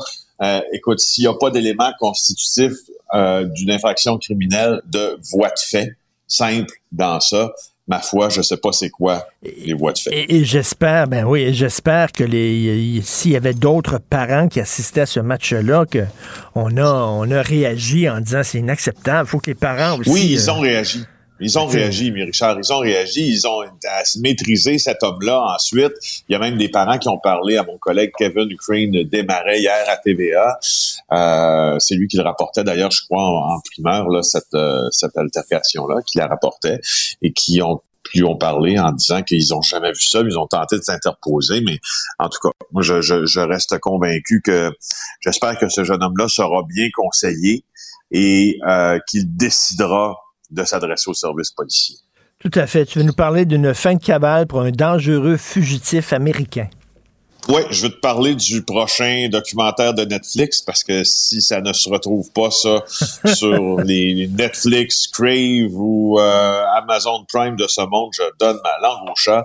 Écoute, moi je suis cette histoire-là. J'étais en Ukraine quand euh, ça a commencé parce que ça date d'il y a au moins dix jours. L'histoire de Vicky White euh, et Casey White. Vicky White est une fonctionnaire de l'État d'Alabama, euh, agente correctionnelle d'une prison du comté de Lauderdale. Et Casey White, lui, est un homme qui purge une peine de plus de 70 ans de prison euh, pour meurtre. Alors, qu'est-ce qui se passe? C'est que euh, il y a une dizaine de jours, Vicky White et Casey White, qui ont le même nom de famille mais qui sont pas parents, euh, quittent la prison ensemble car euh, Madame White amène Monsieur White dans l'autopatrouille des services correctionnels, soi-disant au tribunal pour y subir une évaluation. Sauf que ce n'était pas du tout l'intention de Madame White. Ce qu'elle voulait, c'est faciliter l'évasion de Monsieur White.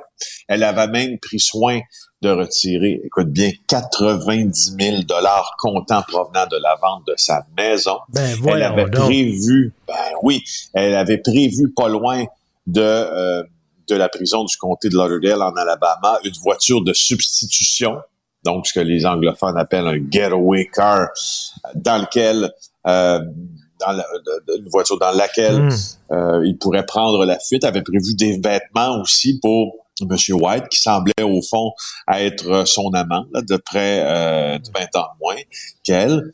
Et là, c'est justement cette chasse à l'homme qui a commencé quand on s'est rendu compte de l'évasion du détenu qui s'est déroulé, Richard, dans quatre États pendant dix jours et le couple White avait toujours une longueur d'avance euh, sur la police, donc hmm. cavale sur fond de romance. Et ça a, ça, ça, ça, ça a pris fin, ça, hier dans l'État de l'Indiana.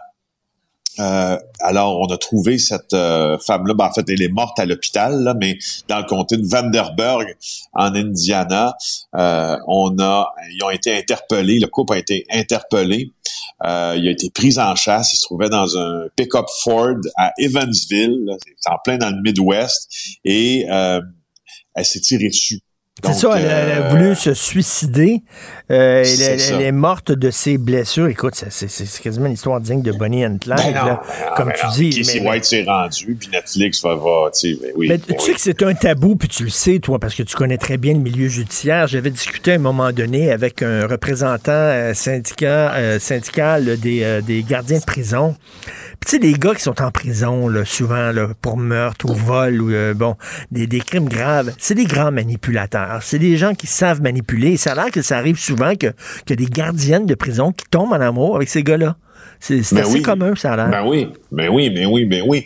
Moi, je, je, je, travaille sur un dossier présentement que tu verras en septembre, puis euh, euh, cette, cette personne-là euh, confiera là, à Visière-Levée que pendant qu'elle était détenue à Rivière-des-Prairies, il y a une gardienne qui s'est, euh, une agente correctionnelle, pour utiliser le terme juste, qui s'est amourachée de lui.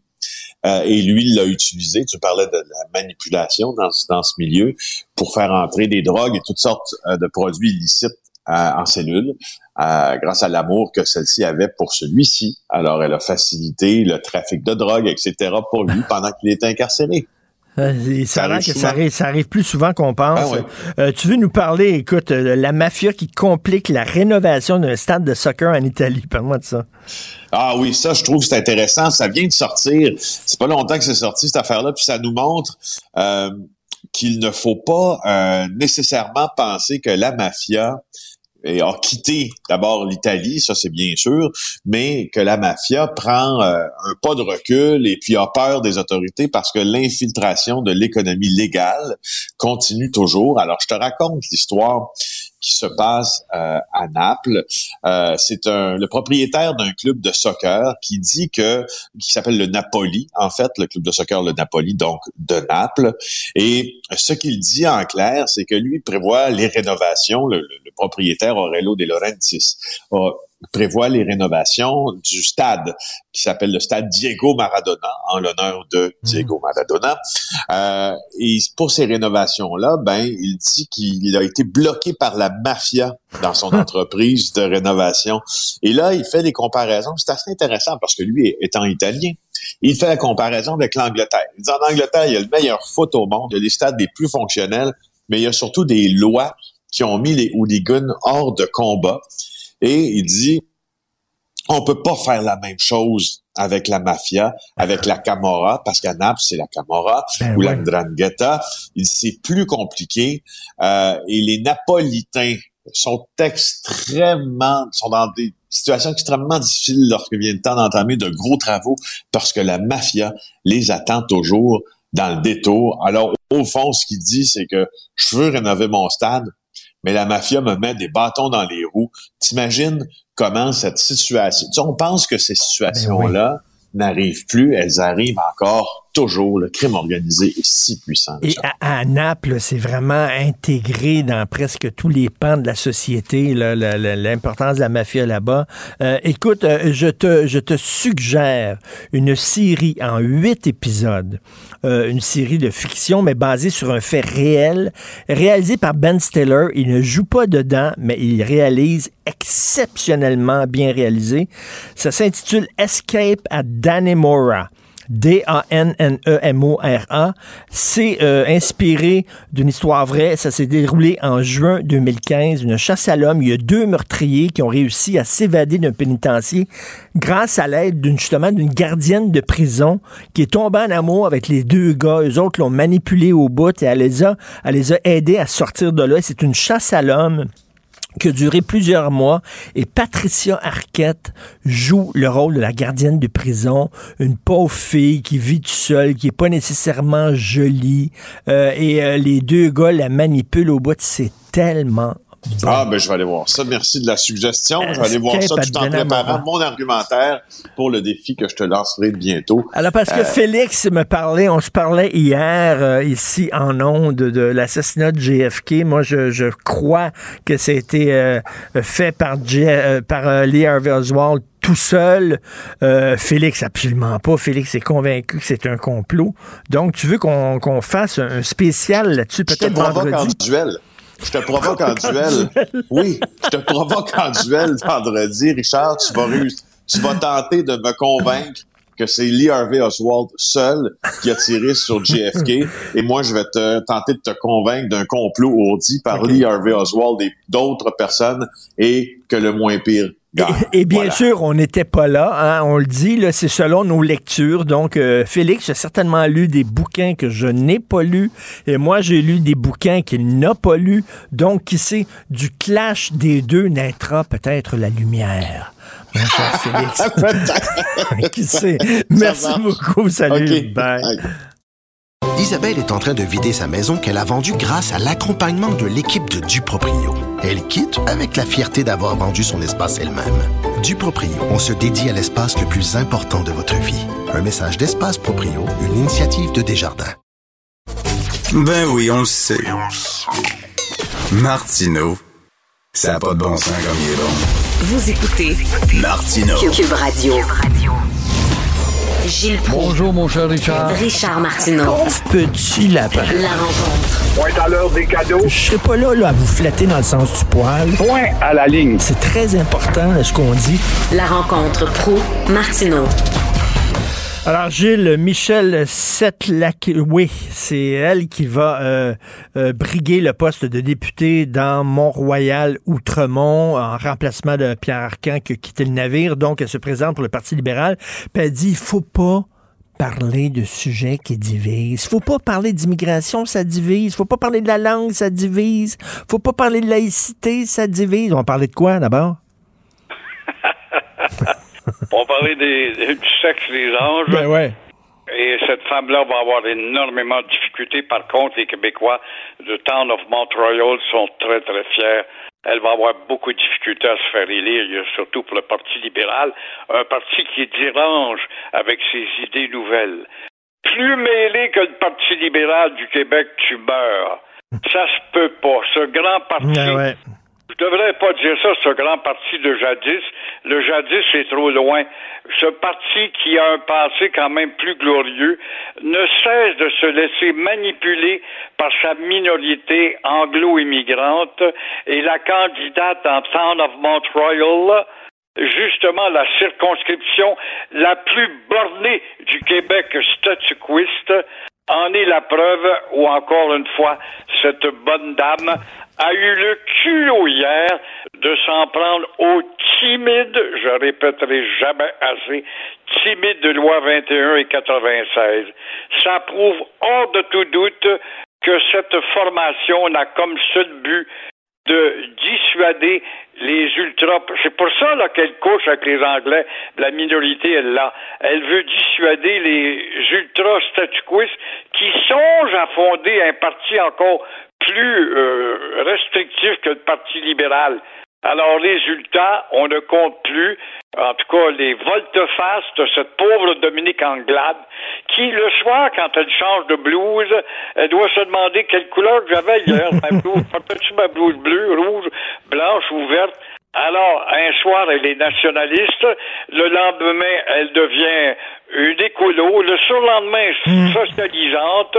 Alors, ça te donne un- une idée comment le Parti libéral est un parti manipulé par une bande d'enfants chiennes, de statuquistes, de rhodésiens. De rhodésiens, il n'y a pas d'autre mot.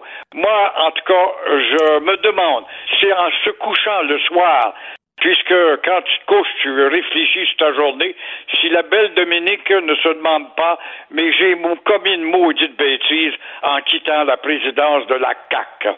Souvenez-vous, Arturo Brachetti, le, transformiste italien qui présentait souvent des spectacles ici à Montréal. Le gars, il changeait de costume en deux secondes. Il se mettait en arrière d'un drap, poup, changeait de costume. C'est un peu ça, là, euh, Dominique Andelade et le Parti libéral. Et là, Gilles, il y a une affaire que je suis plus capable d'entendre. Puis il va falloir qu'au Parti libéral, on comprenne. Madame Setlakoué, elle dit, oui, mais il faut être bilingue. Je m'excuse, je parle parfaitement anglais. Ben, pas parfaitement, mais je parle bien anglais, puis je parle français. Puis je veux qu'on m'aborde en français. C'est pas parce que je comprends pas l'anglais. Je suis bilingue, mais je veux qu'on m'aborde en français parce qu'ici, au Québec, je suis chez nous. Puis chez nous, on me parle ma langue à moi. Ça n'a rien à voir avec le bilinguisme. Mais pour elle, t'es pas chez vous, t'es au Canada. Ben oui, non. Je suis chez nous au Québec, Christy. Si on peut pas se faire aborder dans notre langue chez nous, on va se faire aborder euh, où? Il va falloir aller en France pour qu'on se fasse aborder en français. C'est ça. Elle dit oui, mais c'est parce qu'il faut être bilingue. Ça n'a rien à voir avec le, le- le- le bilinguisme individuel. là. Puis mettre les deux langues sur le même pied, vous le savez, c'est mettre le lion à côté du mouton. Exactement dans la même cage et faire croire Ben au mouton qui est égal au lion. Mais oui, mais euh, si on parle tant de cela, ça prouve que c'est l'anglais qui est menaçant si on en parle tant. Hein, c'est pas pour rien qu'on parle d'une loi qui arrive pas, là, qui va arriver le jour des patriotes, apparemment. J'ai bien hâte de voir. mais, mais elle, elle- elle dit, il faut pas parler des sujets identitaires qui divisent comme la langue, mais à où elle, au Québec, on ne parle que de langue depuis longtemps, puis surtout ces temps-ci. Elle n'a pas vu ça, elle, Michael Rousseau, ce qui se passe au CN, euh, ce qui se passe dans pleine entreprise où euh, euh, les patrons ont leur siège social, euh, leur siège sociaux ici, mais ils parlent pas français. Elle dit, il faut en parler, il faut en discuter. Elle a dit non, non, non, faut mettre ça en dessous du tapis parce que ça divise. Ah oui, puis ça atteint ça la chambre de commerce avec euh, des bons francophones à la tête des chambres de commerce. C'est terrible, la paperasse qu'on va être obligé de rajouter. On va devenir improductif et on n'attirera pas les gens là-dedans.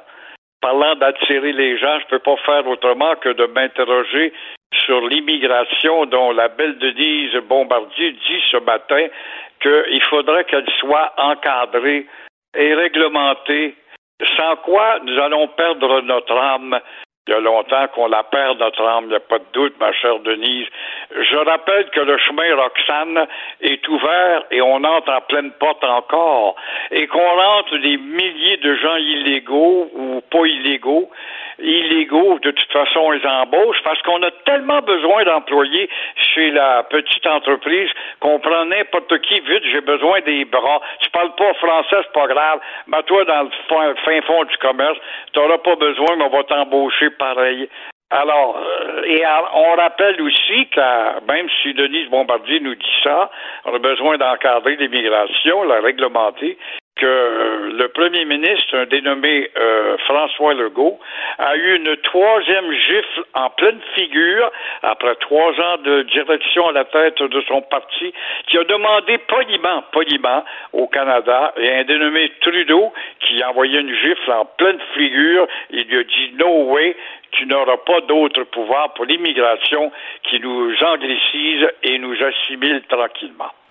Euh, oui, encadrer l'immigration, mais dès qu'on dit ça, on, passe pour des pour des racistes. Dès qu'on dit peut-être que il faudrait revoir les seuils d'immigration, c'est Paul Saint-Pierre Plamondon, je l'avais ici à l'émission hier, il dit est-ce qu'on peut parler franchement entre adultes d'immigration sans se faire traiter de raciste à chaque fois? Non. non, parce que le message n'atteint pas, cette inquiétude que tu exprimes n'atteint pas les oreilles. Nous avons des oreilles et des yeux qui ne fonctionnent pas. Alors, je regardais, il y a des nouveaux, j'étais sur le pont Champlain, des nouveaux camions qui me dépassent, des nouvelles raisons sociales, rien qu'en anglais, euh, à peine un petit mot en français en dessous à votre service ou quelque chose du genre. C'est tous des Québécois qui ont ouvert des commerces, et qui s'imaginent que si on a un nom français, ils vont crever de faim.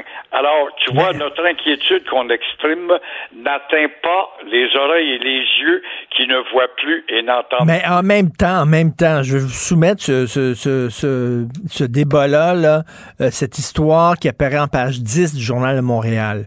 Une vétérinaire qui est dans le coin de Pontiac, dans l'Outaouais. C'est la seule vétérinaire du coin. Elle est appréciée des gens euh, parce qu'il y a une pénurie de main-d'œuvre. Il manque de vétérinaires. Elle est là. Elle soigne les bœufs, les vaches, les poules. Les agriculteurs, les cultivateurs sont contents. Elle n'a pas eu son permis parce qu'elle ne parle pas suffisamment bien français. Elle ne respecte pas les exigences du gouvernement. Elle s'en va. Elle va quitter la région. Euh, là, il se retrouve sans vétérinaire. Et là, à un moment donné, c'est un peu du zèle. Est-ce qu'il vaut mieux un vétérinaire qui parle anglais plutôt que pas de vétérinaire pantoute? Premièrement, elle est en Ontario parce que Pontiac, c'est un comté ontarien.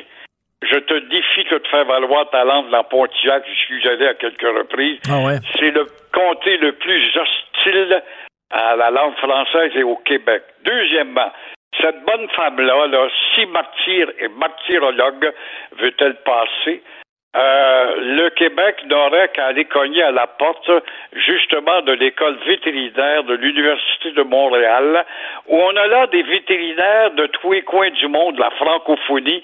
Il y a beaucoup de médecins vétérinaires qui viennent de la Belgique, de la Suisse, même de l'Afrique du Nord et euh, de l'Université de Montréal, bien sûr, où on pourrait fournir un remplaçant aisément. En attendant, Madame devrait faire comme le bon président d'Air Canada, aller suivre les cours et venir nous revoir au bout de six mois où elle n'aura pas progressé de deux mots. Tout comme la gouverneure générale. Oui, avez-vous vu ça? Euh, Gabriel Nadeau-Dubois et du moi, je me déplacerai pas pour rencontrer la gouverneure générale, je veux rien savoir. C'est drôle parce que il y a une couple de, de mois, je pense, il a reçu le prix de la gouverneure générale, puis il était content de recevoir son prix. Il est allé, puis il était ému même quand on lui a remis le prix de la gouverneure générale. C'est drôle. Quand on lui remet un prix, ah là, c'est important, la gouverneure générale, mais quand c'est le temps de la rencontrer, il veut rien savoir. À un moment donné, c'est, il faut que tu Ouais. choisisses, là. N'a-t-il pas une belle bourse aussi en dollars avec le prix de la gouverneure générale là? Je, je sais pas, mais en tout cas, il avait l'air d'être content. Euh, merci, Gilles. Cela dit, Gilles, on est une radio sur Internet. On n'est pas régi par le CRTC, mais faut pas quand même traiter nos adversaires d'enfants de chienne. Peut-être hypocrite. C'est correct. C'est vrai. Alors, je vais Enfin. faire comme à l'Assemblée nationale. Je retire mes mots, monsieur le député. Monsieur le président de l'Assemblée. À demain. à demain, Gilbert. Cube Radio.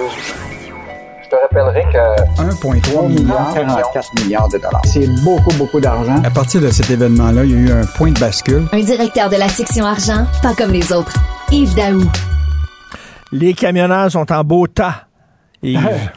Richard, je- tiens, tu te rappelles l'époque euh, des gilets jaunes euh, Oui, en Europe et en c'est France? vrai. Peut-être que peut-être nous autres, on va avoir les gilets bleus un jour. Parce que, écoute, là, le, tout augmente, on le sait. euh, L'inflation fait en sorte que même l'alimentation, le loyer, etc., le prix de l'essence. Puis là, c'est le diesel. Écoute, le diesel, c'est plus cher que l'essence maintenant. Écoute, le prix du litre du diesel a augmenté de 100% en 12 mois seulement. Aïe, aïe. Et le diesel, c'est un sous-produit évidemment du pétrole. C'est raffiné par les mêmes compagnies de, de- de pétrolières. Mais évidemment, ça sert beaucoup pour euh, le camionnage. Et donc, hier, euh, donc, quand tu vis des augmentations de 100% comme ça, c'est normal que des camionneurs sortent dans la rue. Et là, hier, tu as eu les, ce qu'on appelle les camionneurs euh, artisans. Ça, c'est des gens qui ne sont pas nécessairement, sais, euh, travaillent pas pour une grande compagnie de, de- de- de transport. Ils sont propriétaires de leur propre camion. Et donc, euh, eux autres ont des contrats, et évidemment, avec toutes sortes de- de- d'entreprises, mais ont un gros contrat, souvent avec le ministère des Transports. Et le ministère des Transports, là, euh, jusqu'à tout récemment, euh, ne compensait que la, la hausse du prix du de diesel pour eux autres de 10% Mais là, le problème, c'est que ça, là, ils demandent maintenant une compensation de 30% parce que, écoute, ils n'y arrivent pas, là. Les camionneurs artisans, là, ils perdent 60 cents du litre au mois de mars, là, juste pour livrer la, la, la, la marchandise au Parce que ça, ça, euh, les camionneurs artisans, tu dis, c'est comme des pigistes. C'est pas des camionneurs qui, qui travaillent pour une entreprise. Parce que ceux qui travaillent pour une entreprise de camionnage, j'imagine, c'est l'entreprise qui paye pour, euh, pour l'essence, pour le diesel. Mais ça, eux Exact. autres, c'est des pigistes. c'est eux des pigistes, donc il faut qu'ils payent leur camion. Donc, s'ils ajoutent un camion, euh, il faut qu'ils payent la, la dette sur le camion. Euh, c'est comme les chauffeurs de taxi, propriétaires de leur propre Mm. taxi. Là, tu sais. Et donc, euh, puis il y en a de plus en plus de ces, Et- ce type de camionneurs-là. Et tu as raison de parler des gilets jaunes parce que ça a commencé comme ça, la révolte des gilets jaunes. C'est qu'il y avait une nouvelle taxe sur l'essence. Puis là, il y a des gens qui vivaient en région puis qui ont besoin, eux autres, de faire de la route pour leur travail. Puis qui disaient arrêtez de nous écœurer. Puis là, ils sont descendus à Paris puis ça a commencé. Ça a Mhm. commencé de même. Donc, Puis, le, puis mettre les camionneurs, puis écoute, les, euh, les automobilistes, là, euh, écoute, je sais pas si tu as vu ça, déjà, là, on, est, on va s'habituer là, presque à 2 et plus du litre. Écoute, même les. Tiens pas bien, là. La, la tonte de gazon va augmenter de 30% plus cher. pour le diesel, pour les, ces tondeuses? Ben, ouais, les tondeuses. Mais même le prix de l'essence a des impacts. là. Donc, ça veut dire que peut-être tu vas avoir une révolte des gens qui vont sortir avec leur tondeuse sur l'autoroute. là. Ils, vont, ils, ils vont la partir, puis euh, ils vont faire du bruit parce que, écoute, ça coûte déjà, là, euh, tous ceux qui sont paysagistes, qui offrent des services maintenant de tonnes de ton gazon, là, ont déjà augmenté leur prix déjà de 20-25% en raison du prix de l'essence. Écoute, Donc, ma, euh, ma- ma Nissan Sentra, là, je suis allé faire le plein mais avec ma petite Nissan Sentra, 75 pièces faire le plein. Hi, je me suis dit, près de 80 dollars. Mais Richard, les pétrolières, eux autres, là, de ce temps-ci, là, eux autres, c'est l'inverse que, que vivent les, les consommateurs. Là. Je vais juste te donner une compagnie qui s'appelle Suncor, qui est, qui est propriétaire de Petro-Canada. Tu Oui. ne pas les stations, là. Ils viennent de dévoiler leur profit pour le premier trimestre de cette année. Écoute, ils ont fait 3 milliards de profits, comparativement à 828 millions l'année précédente. Et ils, ont, et ils ont augmenté le dividende à leurs actionnaires euh, de 12% OK, Donc- fait que, euh, je m'excuse, on se fait on se fait fourrer un peu là, quand même, là, parce qu'ils font de l'argent. là. Puis, écoute, je ne veux pas te, te- te- te faire bouillir, là, mais depuis le début de l'année, selon la Banque Royale, là, les compagnies pétrolières actuellement ont dans leur compte de banque, ce qu'ils appellent la trésorerie, là, 150 milliards US dans leur euh, compte de banque actuellement. Donc, Incroyable. OK, Yves, euh, Yves, tu viens de. Tu viens de ma prochaine auto. 100% électrique. Et la première chose que je vais faire, la première journée, je vais faire le tour de toutes, toutes, toutes les pétrolières, là, puis les, les stations d'essence, puis je vais toutes les mouner. Ma blonde va conduire, je vais me mettre les fesses dans la fenêtre, puis m'a toutes les mouner, toute la gang. Mais là, l'affaire, c'est qu'il faut que tu en trouves une voiture électrique. C'est ça qui va être le défi pour toi. c'est pas quoi, c'est pas évident? Il en manque. Non, mais il en manque. L'inventaire, la demande est plus élevée que, que l'offre. Là, ah, oui. là, tu es obligé d'attendre un peu. Euh, même les, c'est rendu que même les voitures usagées électriques, là, écoute, ça vaut un, ça vaut de l'or de ce temps-ci, mais ils sont difficiles à trouver. Hmm. Donc, euh, ben, à la limite, c'est un beau problème finalement. Ça veut dire que les gens veulent de plus en plus rouler électrique. C'est bon. Ça, c'est clair, c'est clair. C'est une bonne, une bonne solution là, ben pour l'avenir, mais là, pour le moment, là, je peux te dire que le, pétrole, là, ça marche en, pas mal pour les pétrolières. Et ça marche bien, eux autres. Hein. Euh, la CAQ veut que le patronat en fasse plus pour la langue française. Écoute, là, c'est vraiment fascinant ce qui s'est passé, euh, Richard. Écoute, le PDG de la Chambre de commerce du Montréal métropolitain, Michel Leblanc, a donné une entrevue à la presse canadienne et aussi au Toronto Star. Écoute, puis là, évidemment, on a, tout lu ça en anglais. Puis là, il dit clairement que les compagnies du Québec, doivent être capables d'utiliser des employés bilingues. Ils doivent être capables de servir des clients en anglais. Euh, puis là, il dit que euh, on veut être capable de permettre aux entreprises de pouvoir servir ces gens-là bilingues. Puis là, il, dit très clairement, il dit French does not need special protection. Ben voyons donc. Je ne sais pas sur quelle planète il, vit. Et là. Ben, c'est lui, euh, qui, lui qui a accepté que, que, que, que Michael Rousseau ait prononcé un discours en anglais seulement? Oui, exactement. Et il ne faut pas oublier aussi que la Chambre de commerce du Montréal métropolitain a quand même des commanditaires intéressants. Le CN, dont le PDG est uniquement anglophone. Tu as SNC Lavalin aussi, qui est, dont le PDG est uniquement unilingue anglais. Euh, tu as Bell hmm. aussi, qui, euh, tu sais, la majorité des dirigeants se retrouvent à, Toronto. Euh, écoute, puis tu as Air Canada, qui est quand même le modèle, le modèle de l'unilinguisme en, anglais. Et donc, là, la sortie du, euh, du, du, PDG de la Chambre de commerce du Montréal métropolitain a soulevé pas mal de, ben de, controverses. Et là, Simon Jolin Barrette, là, et, il a dit c'est clair là, que la protection de la langue française, notre langue commune, va demander des efforts de tous, y compris pour les entreprises puis les chambres de commerce. Il s'agit d'une responsabilité collective. Donc, euh, je pense que le, ce débat-là n'est pas terminé. Là. Bon, la loi va, va, va, va, avec d'être adoptée, mais je, crois comprendre que le, particulièrement la Chambre de commerce du Montréal métropolitain ne pas, voit pas d'un bon oeil cette loi-là 96. C'est bizarre cette sortie-là de M. Leblanc. Euh, Rogers devait acheter chat et là, euh, il y a le bureau de la concurrence qui dit No way baby.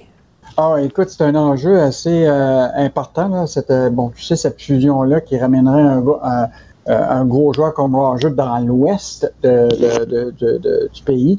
Mais malheureusement, pour toutes sortes de questions de, contraintes réglementaires, il faudrait qu'ils se départissent de Free Mobile, qui, qui, qui appartient à Choc, qui est leur division euh, du cellulaire. Et donc, euh, c'est une des exigences du, CRTC, mais le CRTC là, est prêt à bloquer cette transaction-là. Et là, ce qu'on comprend, c'est que le Roger est prêt à, s'assurer que Free Mobile puisse être, euh, être, être vendu. Et là, il y a des négociations avec toutes sortes de joueurs, dont potentiellement aussi Québécois. Euh, qui en passant, on va avoir son assemblée des actionnaires jeudi. Donc, c'est probablement une question que le PDG de Québécois, Pierre-Carl Pelado, va devoir répondre. Euh, est-ce que Québécois a de l'intérêt euh, pour, acheter. Free Mobile, qui ferait que ce hmm. serait le quatrième joueur dans le marché du cellulaire dans le reste du Canada? parce que c'est ça que les gens souhaitent, c'est plus de joueurs pour avoir des prix compétitifs. Parce que pour le moment, Bell, Roger, puis Telus, qui sont les trois joueurs à se répartir, et un quatrième joueur serait comme bienvenu dans, la, dans, l'univers du cellulaire dans le reste du Canada.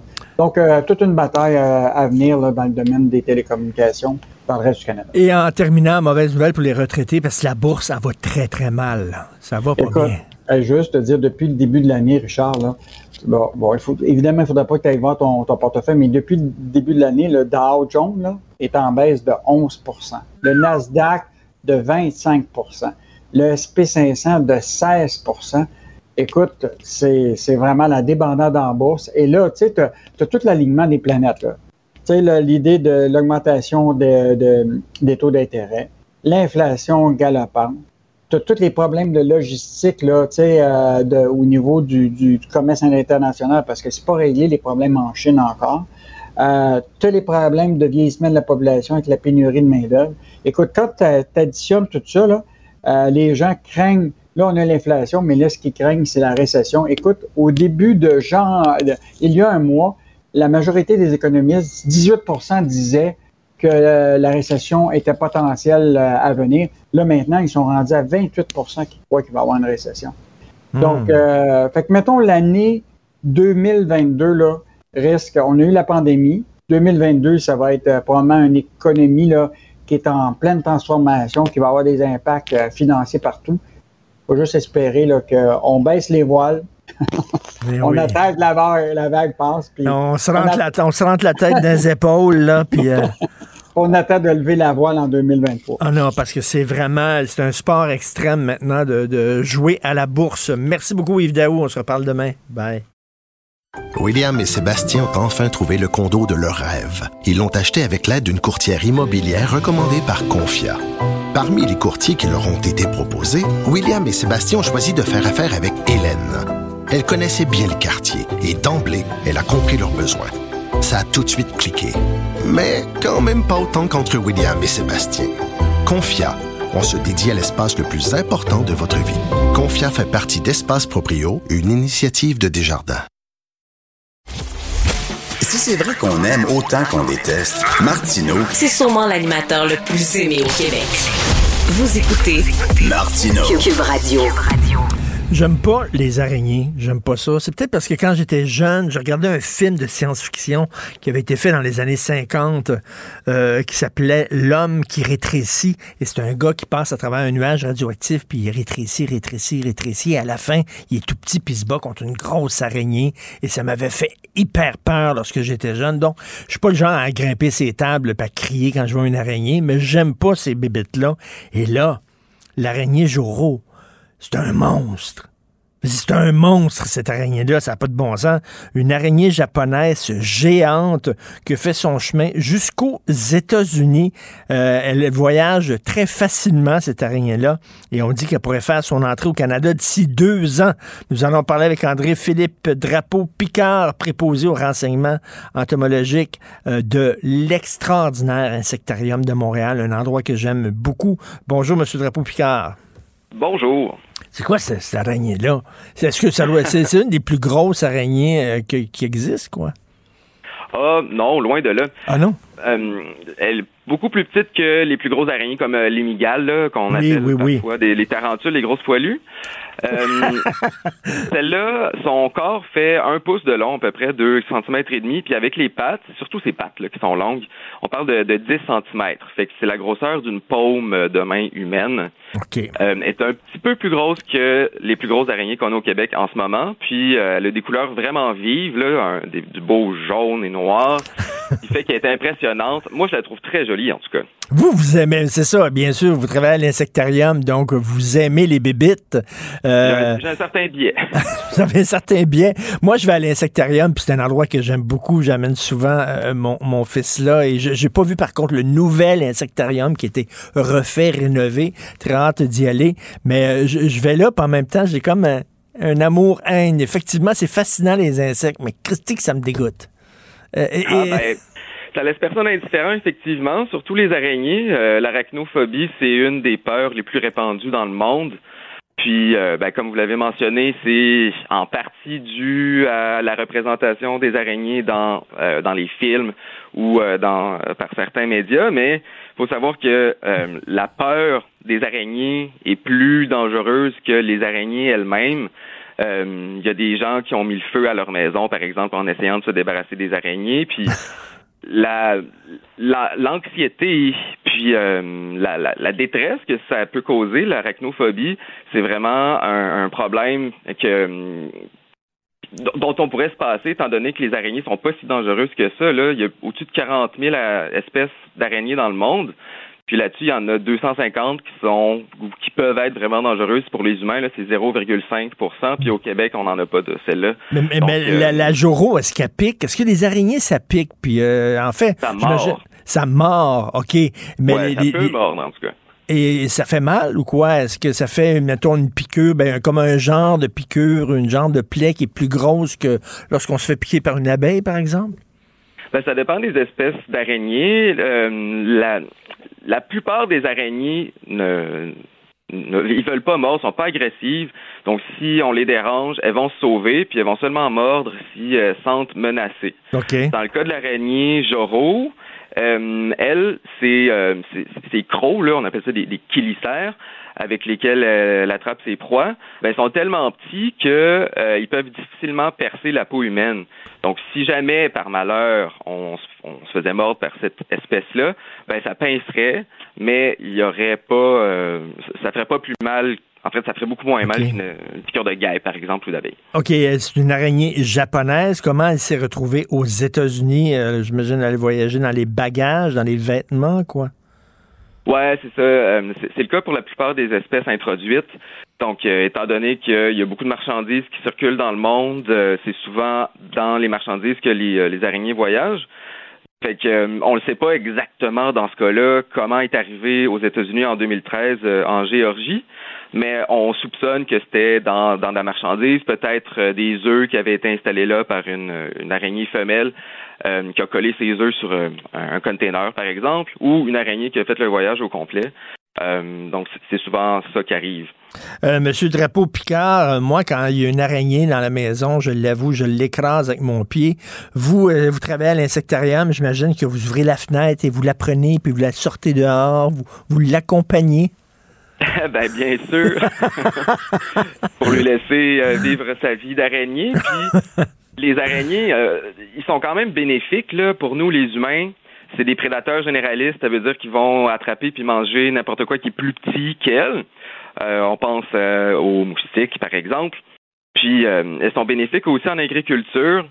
Euh, c'est des agents de lutte biologique, c'est-à-dire qu'ils vont se nourrir d'insectes qui sont nuisibles dans les dans les champs. OK. Euh, certaines larves, des chenilles de papillons, par exemple, ou des punaises, ou des pucerons. Donc, euh, ils nous rendent service euh, beaucoup plus que d'autres choses, les araignées. Donc, c'est toujours une bonne idée de les laisser en vie. Est-ce qu'il y a des agriculteurs, justement, qui, euh, qui achètent des araignées puis qui mettent des araignées dans leur champ, justement, pour pouvoir protéger leur récolte?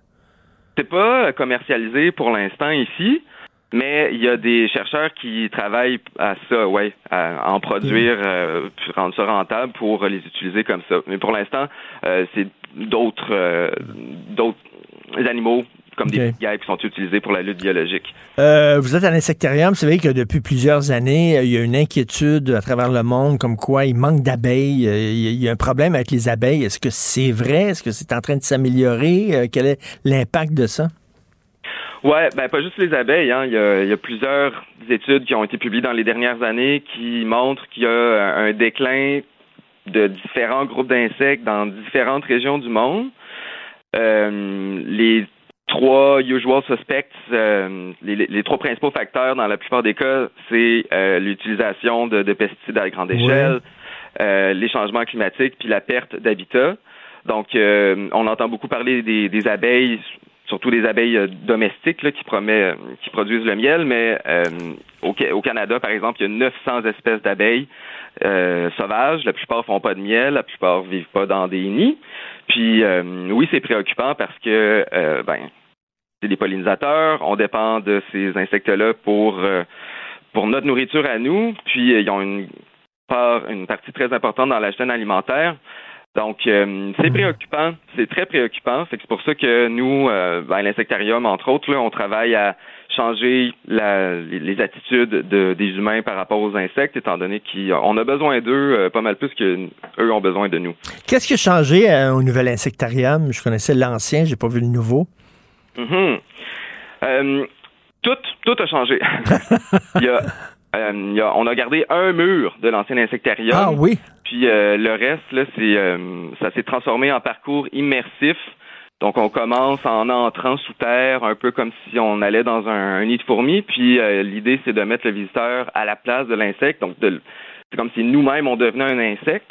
Puis, on se promène là-dedans à travers différentes stations qui nous permettent de, sentir le monde à travers les, cinq sens comme le, le font les insectes. Puis, on termine dans ce qu'on appelle le, le grand vivarium, qui est une grande serre avec euh, des insectes en liberté, surtout des papillons, mais pas que.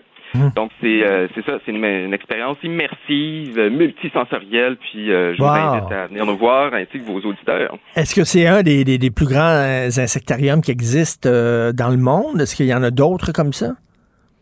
Ben, en termes de, de, de muséologie, là, le nouvel insectarium, avec son architecture inspirée de la, de la, na- de la nature, l'architecture dite biophilique, c'est un concept unique au monde en ce moment. Là. OK. Et vous avez des araignées. vraiment chanceux d'avoir ça au Québec. Vous avez des grosses araignées poilues aussi, là. On n'a pas d'araignées vivantes en démonstration. OK. Pas pour l'instant. Donc, euh, si vous avez peur des araignées, euh, vous pouvez venir nous voir quand même. Mais j'ai- je suis allé au- à l'insectarium à un moment donné, j'ai fait de la dégustation d'insectes, j'avais mangé une coupe de coquerelles et tout ça, là. Et, euh, et d'ailleurs, je suis allé dans une épicerie à Laval récemment, puis ils vendaient euh, des sacs de coquerelles avec euh, différentes saveurs et tout ça. Euh, Ouais, ben, mais ça, des- c'est- des ça goûte comme des, oui, des grillons. C'est comme, c'est comme des chips, finalement. Oui, oui, oui. Puis euh, il y a plusieurs compagnies québécoises qui, euh, qui ont commencé à faire ça. Puis c'est de plus en plus facile à trouver dans les commerces. Euh, donc moi, je pense que c'est une bonne chose. Euh, C'est une source de protéines qui, euh, qui, qui, de moins, qui demande moins d'énergie à produire que la viande de, mammifères. Donc euh, ouais, je pense que ça va, ça va tranquillement euh, s'ajouter à nos habitudes alimentaires. Bon, ben là, lorsque les premières Joro vont se pointer au Québec, il y a des gens qui vont crier, mais j'imagine que ça va être le gros party à l'insectarium. Vous allez les accueillir, les bras ouverts. Euh, on va aller, bien sûr, aller voir ça, le nouvel insectarium. L'ancien était très beau. J'imagine que le nouveau est encore plus magnifique. Merci beaucoup, Monsieur André-Philippe Drapeau-Picard, préposé au renseignement entomologique de l'insectarium. Bonne journée. Ben, Ça m'a fait plaisir. Puis si je peux me permettre, euh, Oui. j'invite vos auditeurs à nous partager leurs photos d'araignées, que ce soit des, Ah des oui. journaux ou autres. Donc, euh, s'ils veulent savoir ce que c'est, ils peuvent nous envoyer ça au service de renseignement entomologique de l'insectarium. Est-ce que vous avez des araignées radioactives qui, quand ils nous piquent, nous donnent des pouvoirs spéciaux?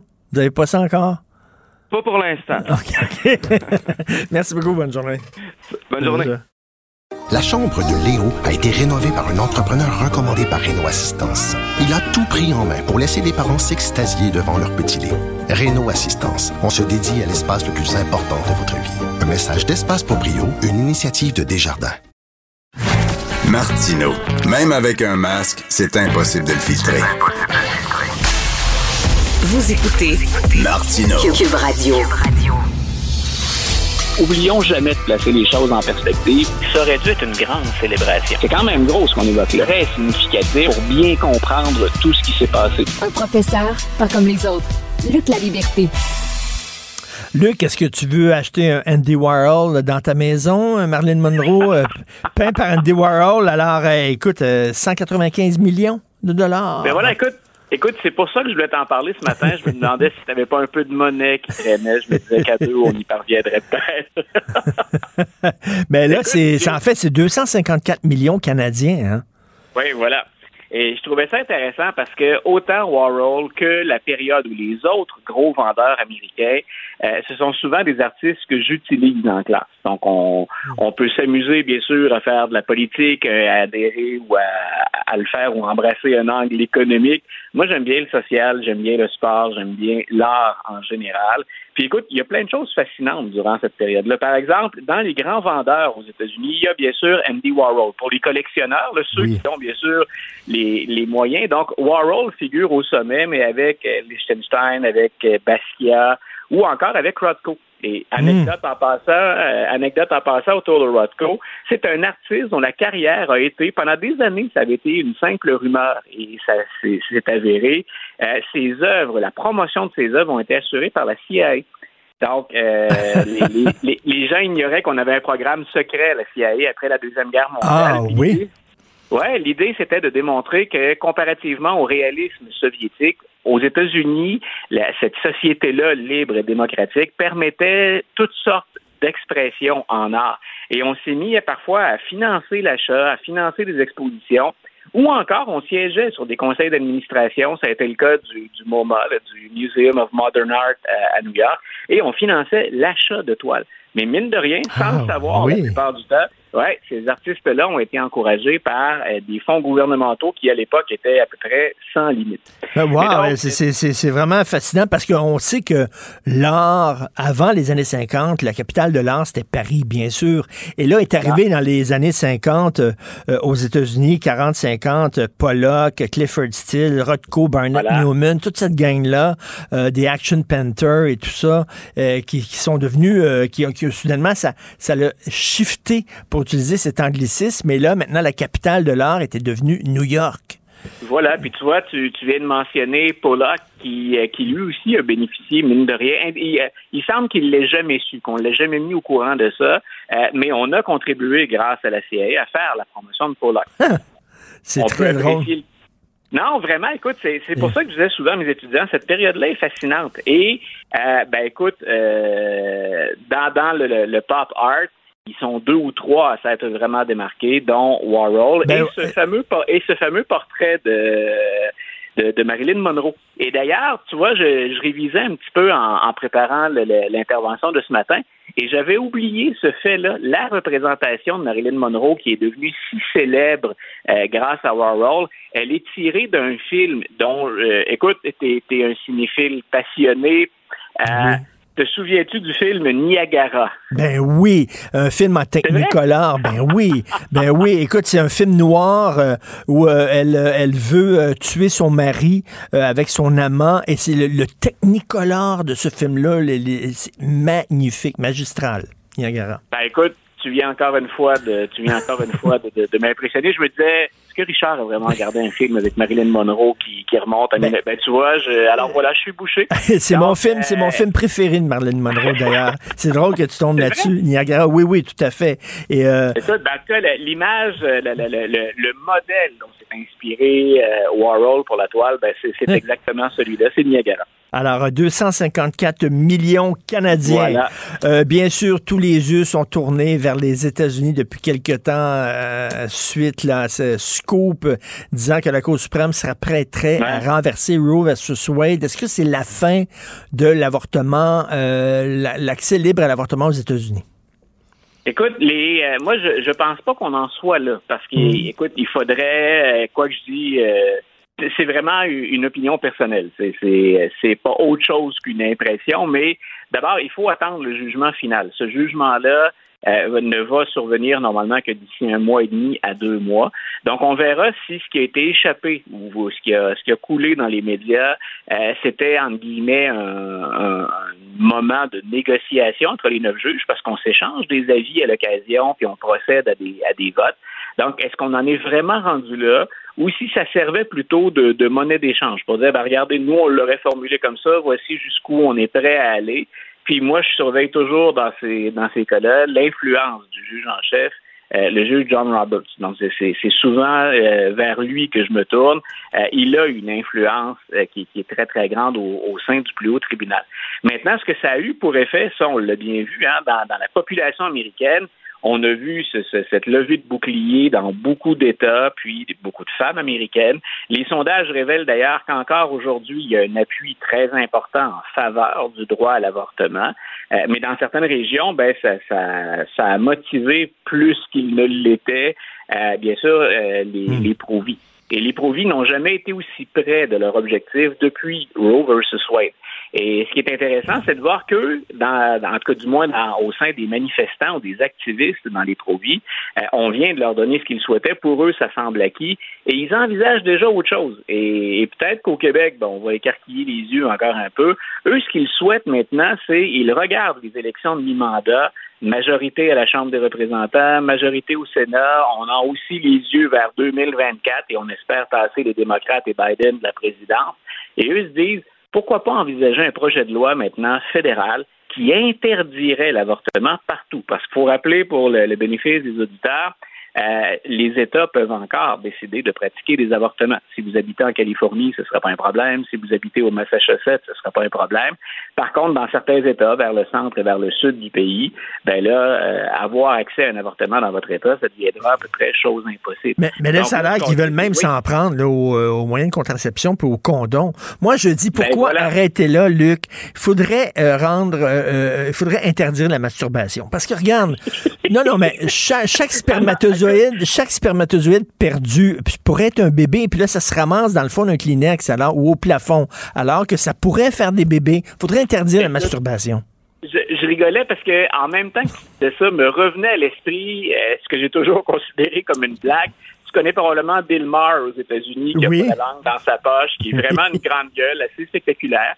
Euh, et Bill Maher a déjà dit le slogan des républicains puis le slogan des conservateurs, ça devrait être Life begin at erection. Donc, la, la vie commence à l'érection. Donc, ça, ça vient rejoindre, ça vient rejoindre ce que tu étais en train de en train d'aborder comme hypothèse.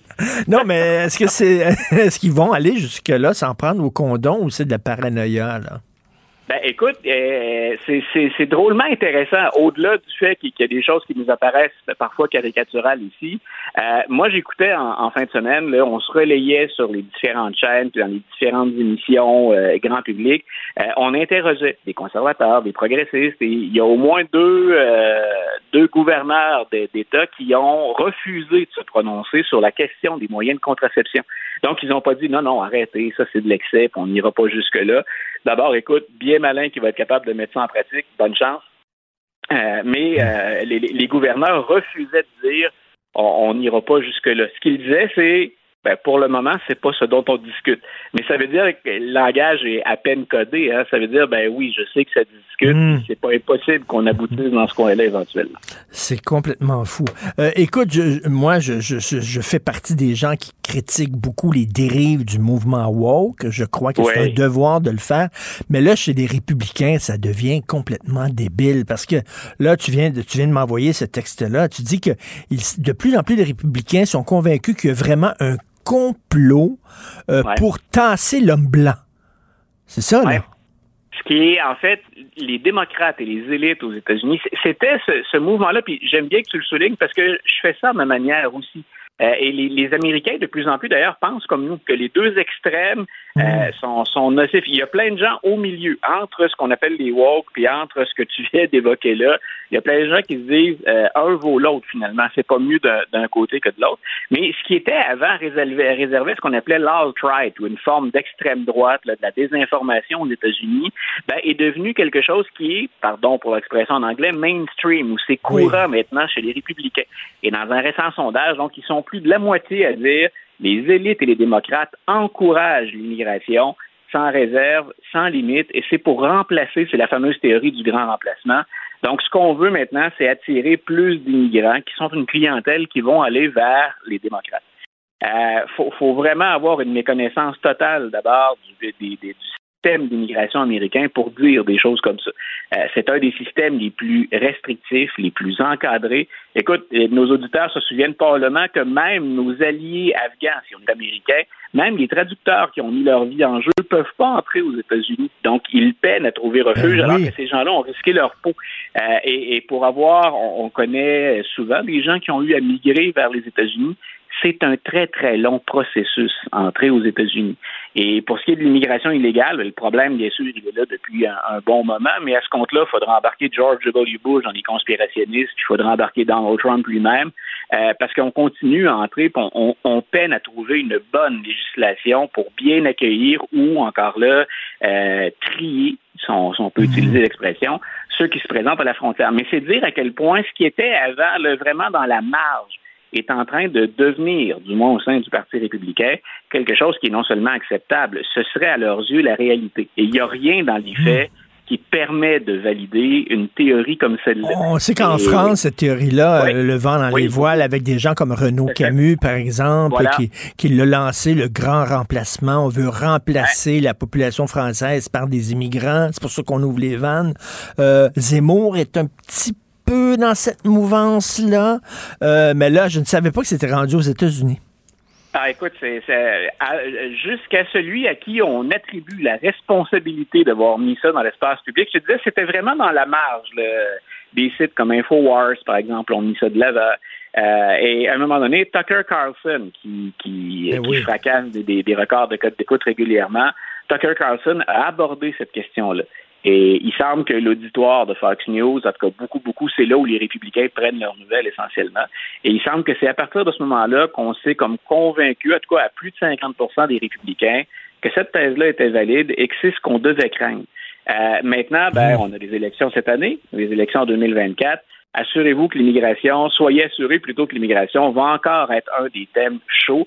Et c'est vraiment une patate chaude problématique pour Joe Biden parce que pour le moment, on gère l'immigration, entre autres illégale ou les réfugiés, on gère ça avec une loi de, euh, de l'ère Trump qu'on n'a pas réussi à remplacer encore. Donc, ça pour Joe Biden, puis on le avec Kamala Harris, qui est allée à l'étranger déjà intervenir sur le dossier. Euh, dans les deux cas, c'est problématique. Écoute, je sais que ces temps-ci, euh, bon, c'est peut-être ta fin de session, tu es peut-être pris dans le- les, corrections, tu un jeune enfant, t'as pas bon. Mais que quand tu vas te libérer un peu plus, tu dois absolument. Je me mets à genoux.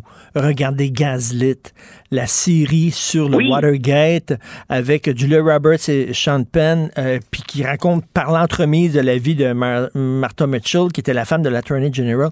C'est la meilleure série de, de politique que j'ai vue de ma vie. Et, et je Ben, regarde, vois, j'ai regardé trois a- épisodes et chaque fois je dis à Sophie, maudit que j'aimerais ça regarder ça avec Luc. J'aimerais ça que Luc Ah, soit à côté de euh, moi avec une bière puis qu'on regarde ça ensemble. C'est Tu vois, je suis, extraordinaire. allé, je suis allé dans l'ordre. On avait parlé de Benjamin Franklin aussi, tous Oui. les deux, de, de Ken Burns. Ça, c'est fait. J'ai eu le temps de, j'ai eu le temps de le couvrir, puis j'encourage les auditeurs qui s'intéressent à cette période-là, puis au personnage à, à l'écouter. Prochaine sur ma liste, c'est Gaslit. Puis la bière, ben écoute, l'été ne fait que s'approcher. On devrait avoir le temps de surprendre. Écoute, et la, fa- la façon dont il dépeint Jay Gordon Liddy, là, comme un psychopathe, un fou furieux. C'est un de ceux qui. C'était le, le cerveau derrière euh, l'opération de Watergate. Et écoute, le comédien, il mord dans son rôle. Il le montre comme un, un- vraiment un, c'est un psychopathe. Et c'est incroyable que ce gars-là, après avoir fait de la prison, est devenu un animateur radio célèbre aux Ouais. États-Unis. Écoute, c'est- je t'ai déjà dit, je pense ça, puis je le répète. Moi, si on me donnait la chance comme historien, machine à remonter le temps, je veux rencontrer Richard Nixon et je veux rencontrer ceux qui l'entouraient durant cette période-là. Et euh, c'est une période qui, qui me fascine pour ça. Ben, Et- surtout qu'on on nous explique là, rapidement dans la série, euh, quand, quand il a fait le Watergate puis il est allé espionner les démocrates, il, il, il trônait en haut des sondages. Il n'y avait pas besoin de faire ça. Il gagnait les doigts dans le nez. Oui, mais tu vois, ça, c'est un excès de préparation. Il, il a tenté de couvrir tous les angles en se disant, ben, on va être blindé, on va les prendre de court. Euh, finalement, il a été pris, il a été coincé à son propre jeu. Les, les probabilités qu'on le coince, d'ailleurs, étaient assez minces. Euh, mais malheureusement, ça lui a exposé, ben, malheureusement, malheureusement pour lui, heureusement pour le public américain, mais ça lui a exposé, explosé en plein visage. Ben oui, entre euh, fantastique série. Toujours un plaisir, mon cher Luc. Passe une belle semaine. Ouais, toi aussi, Richard. Salut. Martino. Le préféré du règne animal. Bonjour, les petits lapins.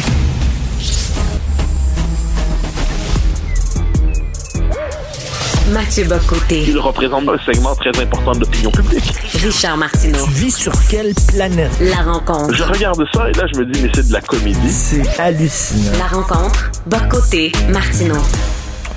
Mathieu, alors Michel Sette-Lacoué, euh, qui va représenter le Parti libéral dans Mont-Royal, Outremont, dit qu'il faut être bilingue. Et euh, et, tu sais, c'est ce vieux discours-là, Mathieu, qui me fait coller au plafond en disant, si nous, les francophones, on demande d'être accueillis en français dans les commerces, c'est parce qu'on ne sait pas parler anglais. Et si on parlait anglais, ben, tu sais, ça, ça irait mieux entre les deux communautés. C'est faux. Je suis bilingue, mais je veux qu'on me parle en français chez nous. C'est pas une question de. Il, il mélange le bilinguisme personnel, le fait que toi, dans ta vie personnelle, tu parles deux langues, et le bilinguisme institutionnel. C'est- débile dire ça. Ouais, mais cette candidate est fascinante. hein. C'est-à-dire, le Parti libéral, manifestement, s'il veut un jour regagner le pouvoir, doit a- euh, pour peu, évidemment, le jour viendra où la démographie lui permettra de le reprendre sans effort, mais pour les prochaines élections, il doit encore tenir compte un peu de ces, euh, cette catégorie de Québécois que l'on considère aujourd'hui résiduelle et de trop, que sont les Québécois francophones. Il doit tenir compte un peu. Or, pour ça, il doit avoir un langage, un discours minimalement nationaliste. Pour ça, il doit tenir compte de préoccupations liées à la laïcité, l'immigration et la langue. Or, que nous dit Mme Setlacoué, dont on vante par ailleurs les vertus euh, apparemment, eh bien, c'est que langue, identité, laïcité, ce sont des enjeux de division nationaliste. Donc, le PLQ prend comme nouvelle candidate, dans un comté, une forteresse rouge, rouge, rouge, euh, une candidate explicitement antinationaliste. Bon, au moins, je dirais que ça a la vertu de la clarté. C'est-à-dire, le PLQ renonce à la possibilité même d'une conquête du vote francophone, veut consolider son vote chez les anglophones et les allophones euh, qu'il croit peut-être fragilisés par les nouveaux partis ultrafédéralistes, et surtout clarifie son identité idéologique, c'est-à-dire que le PLQ n'est plus que la succursale idéologique du PLC, c'est ce que j'appelle la colonisation idéologique du Parti libéral du Québec Parti libéral du Canada, euh, il n'y a plus aucune différence ni de forme ni de fond entre les libéraux du Québec et ceux du Canada. Une même opposition de principe à tout ce qui permet l'affirmation de la nation québécoise. Et là, on a dans le cadre de Mme Setlacoué aussi, qui vient du milieu des affaires pour l'essentiel, mais c'est le discours de notre, euh, notre bourgeoisie satisfaite qui n'aime rien tant que regarder avec condescendance son propre peuple en le trouvant pas assez ouvert, pas assez ci, pas assez ça, pas assez bilingue. Et c'est assez caricatural en fait comme déclaration, mais c'est révélateur de ce que le Parti libéral est devenu, c'est-à-dire une force qui a pour vocation non pas de faire valoir une vision québécoise du Canada, mais une vision canadienne du Québec et, et de casser le sentiment national jusque dans ces dernières miettes au Québec.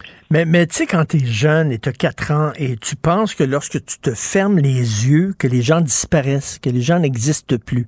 Et quand tu ouvres les yeux, les gens sont là. C'est un peu le Parti libéral qui dit, ben là, on est pris entre, d'un côté, les anglophones, on veut pas les perdre, on veut les courtiser, mais de l'autre côté, on veut faire revenir les francophones. C'est très difficile de faire le grand écart comme ça, c'est intenable et tout ça. Dès qu'on dit quelque chose, on met, on, on, se met l'autre côté à dos. Donc, on va faire comme si le, comme si le débat n'existait pas. On n'en parlera pas parce que ça divise, donc on met ça sous le tapis et on parle d'autre chose. Mais au Québec, on ne parle que de ça, la langue, voyons. Mais c'est qu'on abolit la réalité. Euh, les, les libéraux nous disent ah, mais la langue ne s'intéresse pas des gens, maintenant ce qui intéresse, c'est la santé, les garderies, l'éducation. Oui, oui, très bien, très bien, très bien. Mais depuis quand les anglo de gauche ont préféré voter pour le PQ plutôt que le Parti libéral parce que le PQ était plus à gauche? Donc là, à un moment donné, il faut être sérieux. Là. La, la question linguistique structure la vie politique encore aujourd'hui. Et quoi qu'on en dise, là, je ne veux pas me faire des amis en disant ça, mais les communautés linguistiques n'ont pas le même intérêt. La minorité anglaise, évidemment, a intérêt à créer un environnement où le français est inutile et où elle peut vivre simplement à Montréal comme s'il s'agissait d'une annexe du Canada anglais. Ce sont ses intérêts. Il ne s'agit pas de, les diaboliser. On comprend que c'est ce qu'ils veulent. Euh, Ensuite, parce qu'il y a une réalité qui s'appelle le Québec français, puis on est encore là, ils, leur leader développe un discours d'accommodement en disant oui, oui, on aime le français, on aime le français, mais euh, ça ne ça porte jamais à conséquence. Dans le cas des francophones, si on accepte d'évoluer dans un environnement qui serait institutionnellement et symboliquement et pratiquement bilingue, c'est qu'on accepte que dans les faits, le français ne soit plus la langue du pouvoir, des interactions sociales, de l'économie, puis que ça devienne simplement la langue du cœur et des relations personnelles, ça devient la langue euh, qu'on utilise avec notre grand-mère finalement. Donc, dans un territoire comme le nôtre, il y a une langue qui prédomine. Ça ne veut pas dire qu'il ne faut pas respecter les droits de l'autre. Hein. Ça veut simplement dire qu'il y a une langue qui prédomine, qui est la langue commune, qui est la langue de convergence. Au Québec, ça doit être le français. Et de ce point de vue, pour peu qu'on l'affirme, et c'est ça qui est particulier, c'est que les anglophones auraient pu considérer que les francophones ont été loin d'être euh, excessifs avec la loi 101. C'est une loi qui consacrait leurs droits, une loi qui consacrait leurs droits à la reproduction institutionnelle, à la reproduction culturelle, en s'assurant que comme communauté, ils conservent la maîtrise de leurs institutions c'est pas rien. Mais finalement, la loi 101 a été vue pour plusieurs anglophones qu'à la manière d'une concession temporaire, c'est-à-dire, bon, les francophones sont forts en ce moment, ils ont la révolution tranquille avec eux, ils nous font peur avec leurs affaires d'indépendance, donc on va accepter temporairement cette affaire-là, mais dès lors que le rapport de force s'inverse, la question linguistique euh, se pose autrement. Puis là, c'est le retour du Québec bilingue, c'est-à-dire donc le ben Québec français est optionnel. Ben Et là, il faut lire l'article exceptionnel d'Émilie Dubreuil son reportage sur l'ouest de Montréal, au cégep Jalabot, où on voit qu'on est là, on est en, je dirais qu'on est encore dans la psychologie rhodésienne dont parlait René Lévesque autrefois. et là, il y a non seulement il y a le vieux colonialisme anglo-saxon qui s'exprime à l'endroit des francophones, mais en plus, il y a qui se maquille aujourd'hui avec un sentiment de supériorité morale au nom de la diversité. Hmm. Donc, les anglophones seraient plus ouverts que les francophones, et de ce point de vue, ils auraient le droit de ne pas se soumettre à cette langue coloniale, apparemment, qui français. Et l'anglais en Amérique, c'est pas une langue coloniale à ce compte-là. Tout ça relève de la mauvaise blague. Et je tiens à souligner effectivement l'excellent euh, travail d'Émilie Dubreuil, qui est journaliste à Radio-Canada, qui doit se sentir bien seule bien seul dans la salle de rédaction là-bas et qui fait toujours d'excellents reportages. Et effectivement, le reportage qu'elle a fait sur les professeurs qui enseignent le français dans les cégeps anglophones, à quel point ils se font mépriser, euh, c'est un très bon reportage. Euh, Michel Leblanc, il dirige euh, la Chambre de commerce du Montréal métropolitain et lui dit, faut pas, faut arrêter avec le français parce qu'on va faire peur aux entreprises. Les entreprises voudront plus s'installer au Québec parce que ça divise puis même, il y a des entreprises du Québec qui pourraient peut-être quitter le Québec. Donc, il faut arrêter avec le français. Là. Ouais, ça, c'est ce que j'appelle le retour du coup de la Brinks. Hein, pour les plus jeunes, le coup de la Brinks, c'est 1970, l'élection, la première élection du Parti québécois en avril 70. Et là, le milieu des affaires, le fédéralisme institutionnel ont peur de la parlons de la montée du séparatisme. Donc, qu'est-ce qu'on fait? On décide d'organiser trois jours avant les élections. On met en scène de manière théâtrale et caricaturale une fuite des capitaux euh, à la Banque de Montréal et euh, donc une fuite de titres euh, en valeur mobilière. Et qu'est-ce qu'on voit? Eh bien, il y a neuf camions de la Brinks, hein, une forme de Garda de l'époque, qui, qui entourent ça. Puis c'est la mise en scène théâtrale de la fuite des capitaux liés à la montée des souverainistes. Et on nous a fait le coup jusqu'en 95, même après, mmh. souveraineté égale effondrement économique et ruine du Québec indépendant. Mais là, franchement, on nous fait le même coup si le coup de la Bring s'appliquait à la loi 94, c'est-à-dire une loi qui n'est pas très ambitieuse. Hein. Sur le plan euh, des mesures nécessaires pour sauver le français, la loi du, ministre Jean Barrette est bien insuffisante. Mais le simple fait de vouloir agir sur le français est interprété comme une forme de sédition et de révolte euh, régressive des Québécois francophones. Et là, on nous refait le coup de la Bring. Donc on nous dit ah mauvais pour les affaires, on va perdre de l'argent, les capitaux vont partir, les Anglais vont partir, euh, les Anglais vont être sous-scolarisés. C'est la bonne vieille technique de la terreur euh, symbolique et morale et médiatique appliquée aux, francophones. Et là on nous dit ben, les, les capitaux vont partir, les entreprises s'installeront pas ici. Bon, comme d'habitude, hein. on connaît ça par cœur. C'est le, le petit discours qui consiste à dire que dès que les Québécois affirment leur culture, ils se condamnent à la pauvreté et à la faillite. Et ça, c'est de retour. Ça n'a jamais disparu, mais donc c'est de retour aujourd'hui de manière assez déculottée décomplexée. Euh, décomplexée, dis-je, par, euh, par de nos élites qui considèrent que la moindre affirmation de nationalisme et de l'identité québécoise, ce serait de la régression, ce serait pilé sur le droit des minorités, ce serait du racisme. Encore une fois, on connaît ça par cœur, mais on va revenir ça. C'est le coup de la Brinks, deux, 52 ans plus tard. Il faut rappeler que Michel Leblanc, le PDG de la Chambre de commerce du Montréal métropolitain, en novembre dernier, il avait accepté que Michael Rousseau prononce un discours euh, euh, lors d'un souper rencontre ou d'un lunch rencontre avec les membres euh, de la Chambre de commerce du Montréal métropolitain, qu'il prononce un discours unilingue anglais c'est pas surprenant. notre bourgeoisie est une bourgeoisie conquise, une bourgeoisie vaincue, une bourgeoisie euh, qui tient ses privilèges de sa capacité à faire accepter aux Québécois plus largement leur subordination dans le Canada. C'est le vieux pacte faustien de la bourgeoisie canadienne-française.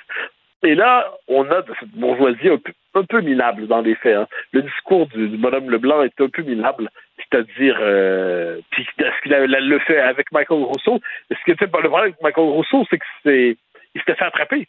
Il s'était fait attraper. Puis là, quand on se fait attraper, on fait semblant de plaider coupables. Mais dans les faits, tous ces gens-là considèrent que la question linguistique est une question euh, périphérique, secondaire et régressive. Et c'est à ce moment qu'on se rappelle la formule du général de Gaulle qui dit qu'on ne sert jamais véritablement l'intérêt national en, s'alignant sur les calculs et les revendications des bourgeois. La bourgeoisie est nécessaire dans un pays, mais elle ne saurait se substituer à une classe politique de qualité et encore moins à ceux qui ont le sens de l'intérêt national et du patriotisme. Quand Michel Leblanc parle ici, il nous rappelle qu'il est étranger au patriotisme, mais même, à l'identité québécoise. Et Mme Seth Lacoué, je reviens là-dessus, la candidate libérale dans Mont-Royal, elle dit qu'il faut pas parler des sujets identitaires qui divisent. Donc ça, ça veut dire que il faudrait pas parler d'immigration, il faudrait pas parler de langue, il faudrait pas parler de laïcité. On parlerait de quoi au Québec? Elle, elle dit d'économie. L'économie. Non, mais c'est surtout si Mme Sedlacoué veut se présenter dans un comté où l'enjeu identitaire est absent, qu'elle ne se présente pas dans un, comté où on vote pour le Parti libéral de manière religieuse, parce qu'il s'agit du seul parti qui est capable de bloquer les nationalistes québécois. Que Mme Sedlacoué se présente dans un comté qui n'est pas forteresse, qu'elle a la rencontre des Québécois francophones, qu'elle ne se terre pas dans une forteresse qui fait en sorte qu'on présenterait une brouette, on la peindrait en rouge, la brouette passerait. Donc là, non, qu'elle se présente dans une circonscription francophone de la rive nord de Montréal, puis on verra ensuite ce qu'elle pense. Et ça commence à être lassant ce discours, mais surtout c'est un discours qui, qui de la pensée, tu sais, quand les, les, les gens de, du monde des affaires se lancent en politique, ça donne pas toujours une réussite. Non. Et, euh, et ils arrivent souvent avec leurs préjugés, euh, tu sais, comme dirait le, le, Jean Garon de RDO, gros comme, gros comme le gras. et ils arrivent donc avec cette idée, l'économie c'est la seule vraie affaire, le reste c'est pas sérieux. Et dans monde, on, on, vous présente la démocratie, on verra ce que les électeurs en font. Et tout ça, euh, tout, mais Mme Setlacoué, ça va pas, ça va pas se faire élire dans un comté où il y a le moindre enjeu. Ça va recevoir la charge héréditaire de député libéral dans un comté où voter pour quelqu'un qui est pas rouge est inimaginable. Ben, elle va se présenter dans un comté très identitaire. C'est juste pas un comté identitaire euh, euh, québécois francophone. En tout cas, Michel Tremblay a accordé une entrevue à Sophie à Cube Radio ici, puis il a dit, moi j'ai 75 ans et j'ai l'impression qu'on recule et j'ai l'impression de me retrouver lorsque j'étais jeune et qu'on se faisait parler en anglais par les grosses anglaises de chez Eton, comme on disait. Là. Il dit, ouais. je le vois, là, on recule. Oui, bien sûr. Mais évidemment, on recule, on échoue. Ça, un jour, il faudra comprendre, on n'échoue pas sur l'indépendance sans en payer le prix. Vérité fondamentale, loi 1 du boccotisme. Qui s'engage à son indépendance et l'échoue ne retourne pas à la case départ, il régresse. Puis là, on régresse, on régresse, on régresse. Puis aujourd'hui, on retrouve, mais dans un contexte moderne et diversitaire et post, euh, comment dire, euh, post-national, le Montréal où l'anglais est la norme. Mais il est désormais euh, sur le mode de la, de la normalité revendiquée et conquérante. Mais, mais c'est plus les, quant aux francophones, ils ont mauvaise conscience, en fait, de porter encore leur vieille identité comme un fardeau. Ils ont perdu l'esprit de résistance. Tout ça nous annonce des années joyeuses. Et pourtant, il faut tenir, tenir sans se coucher. Un jour, on finira par gagner. Merci. Bonne journée à demain, Mathieu. Salut. Bye bye. Martino. Des fois, quand on se sent contrarié, ben c'est peut-être parce qu'il touche à quelque chose.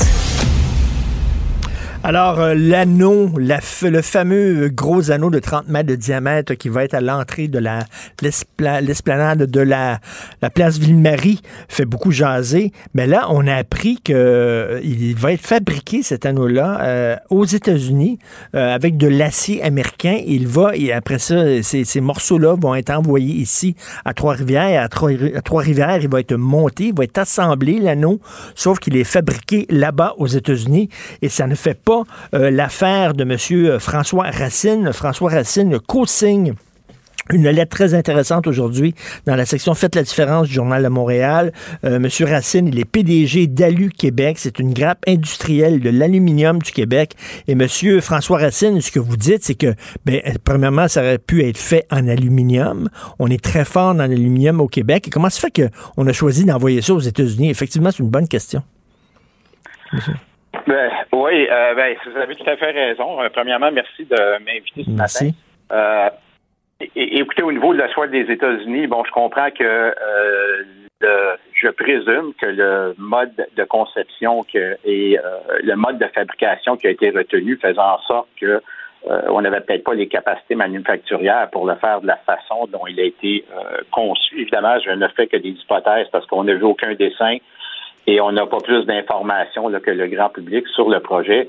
Euh, mais en fait, nous, ce qui nous interpelle, c'est surtout la symbolique de cette œuvre-là, qui se pourrait être emblématique par rapport à Montréal et le Québec. Euh, et quand on parle de symbole, euh, je dirais, d'envergure internationale, qu'on va en faire un gros bar, ben, il me semble que c'est tout à fait logique de mettre en valeur ce qui nous identifie, ce qu'on se reconnaît, qui est une de nos fiertés et un de nos fleurons industriels, c'est-à-dire tout l'ensemble de l'industrie de l'aluminium.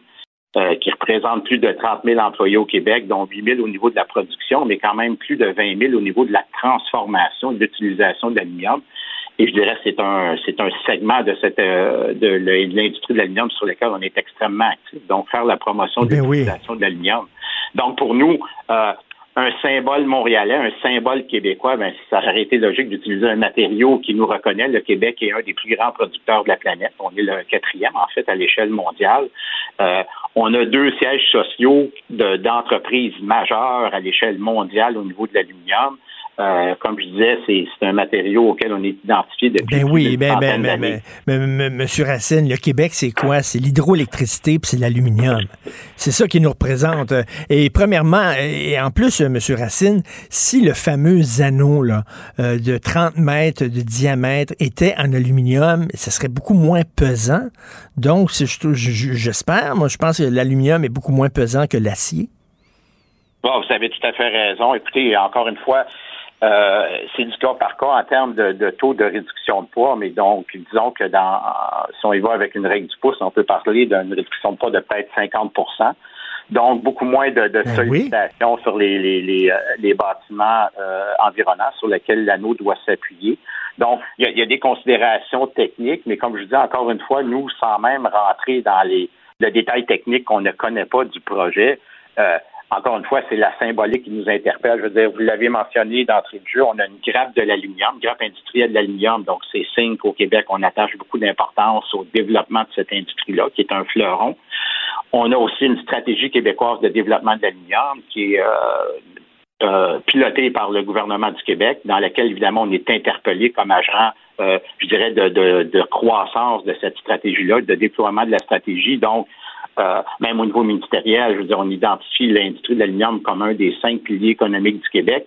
Donc, euh, il, il me semble qu'il n'y a rien de nouveau dans ça. Ça devrait être connu. Puis pour nous, c'est un petit peu insultant de voir que finalement, ben, on est, on n'a même pas été invité, je dirais, à la, euh, je dirais à la, la, la, la réflexion sur ce projet-là. Puis bon, je pense pas qu'il y avait personne de mauvaise foi, mais ça rejoint peut-être un peu notre raison d'être, c'est de sensibiliser les gens, de faire en sorte qu'on arrête de faire ce genre de d'omission-là qui, pour nous, est un petit peu désolante. Oui, là, on parle pas de l'esthétique de l'affaire. Je vous demanderai pas de vous prononcer là-dessus. Moi, personnellement, un anneau, je comprends pas exactement c'est quoi l'affaire. Un gros anneau, euh, ça, ça me fait sourire. Mais bon, une fois qu'on a pris la décision de le faire, là, le maudit anneau, là, euh, bon, puis qu'ils trouvent ça fantastique, les autres, que c'est une signature visuelle euh, de Montréal, je comprends pas. Mais bon, une fois qu'on a pris la décision de le faire, peut-on, s'il vous plaît, privilégier des entreprises d'ici?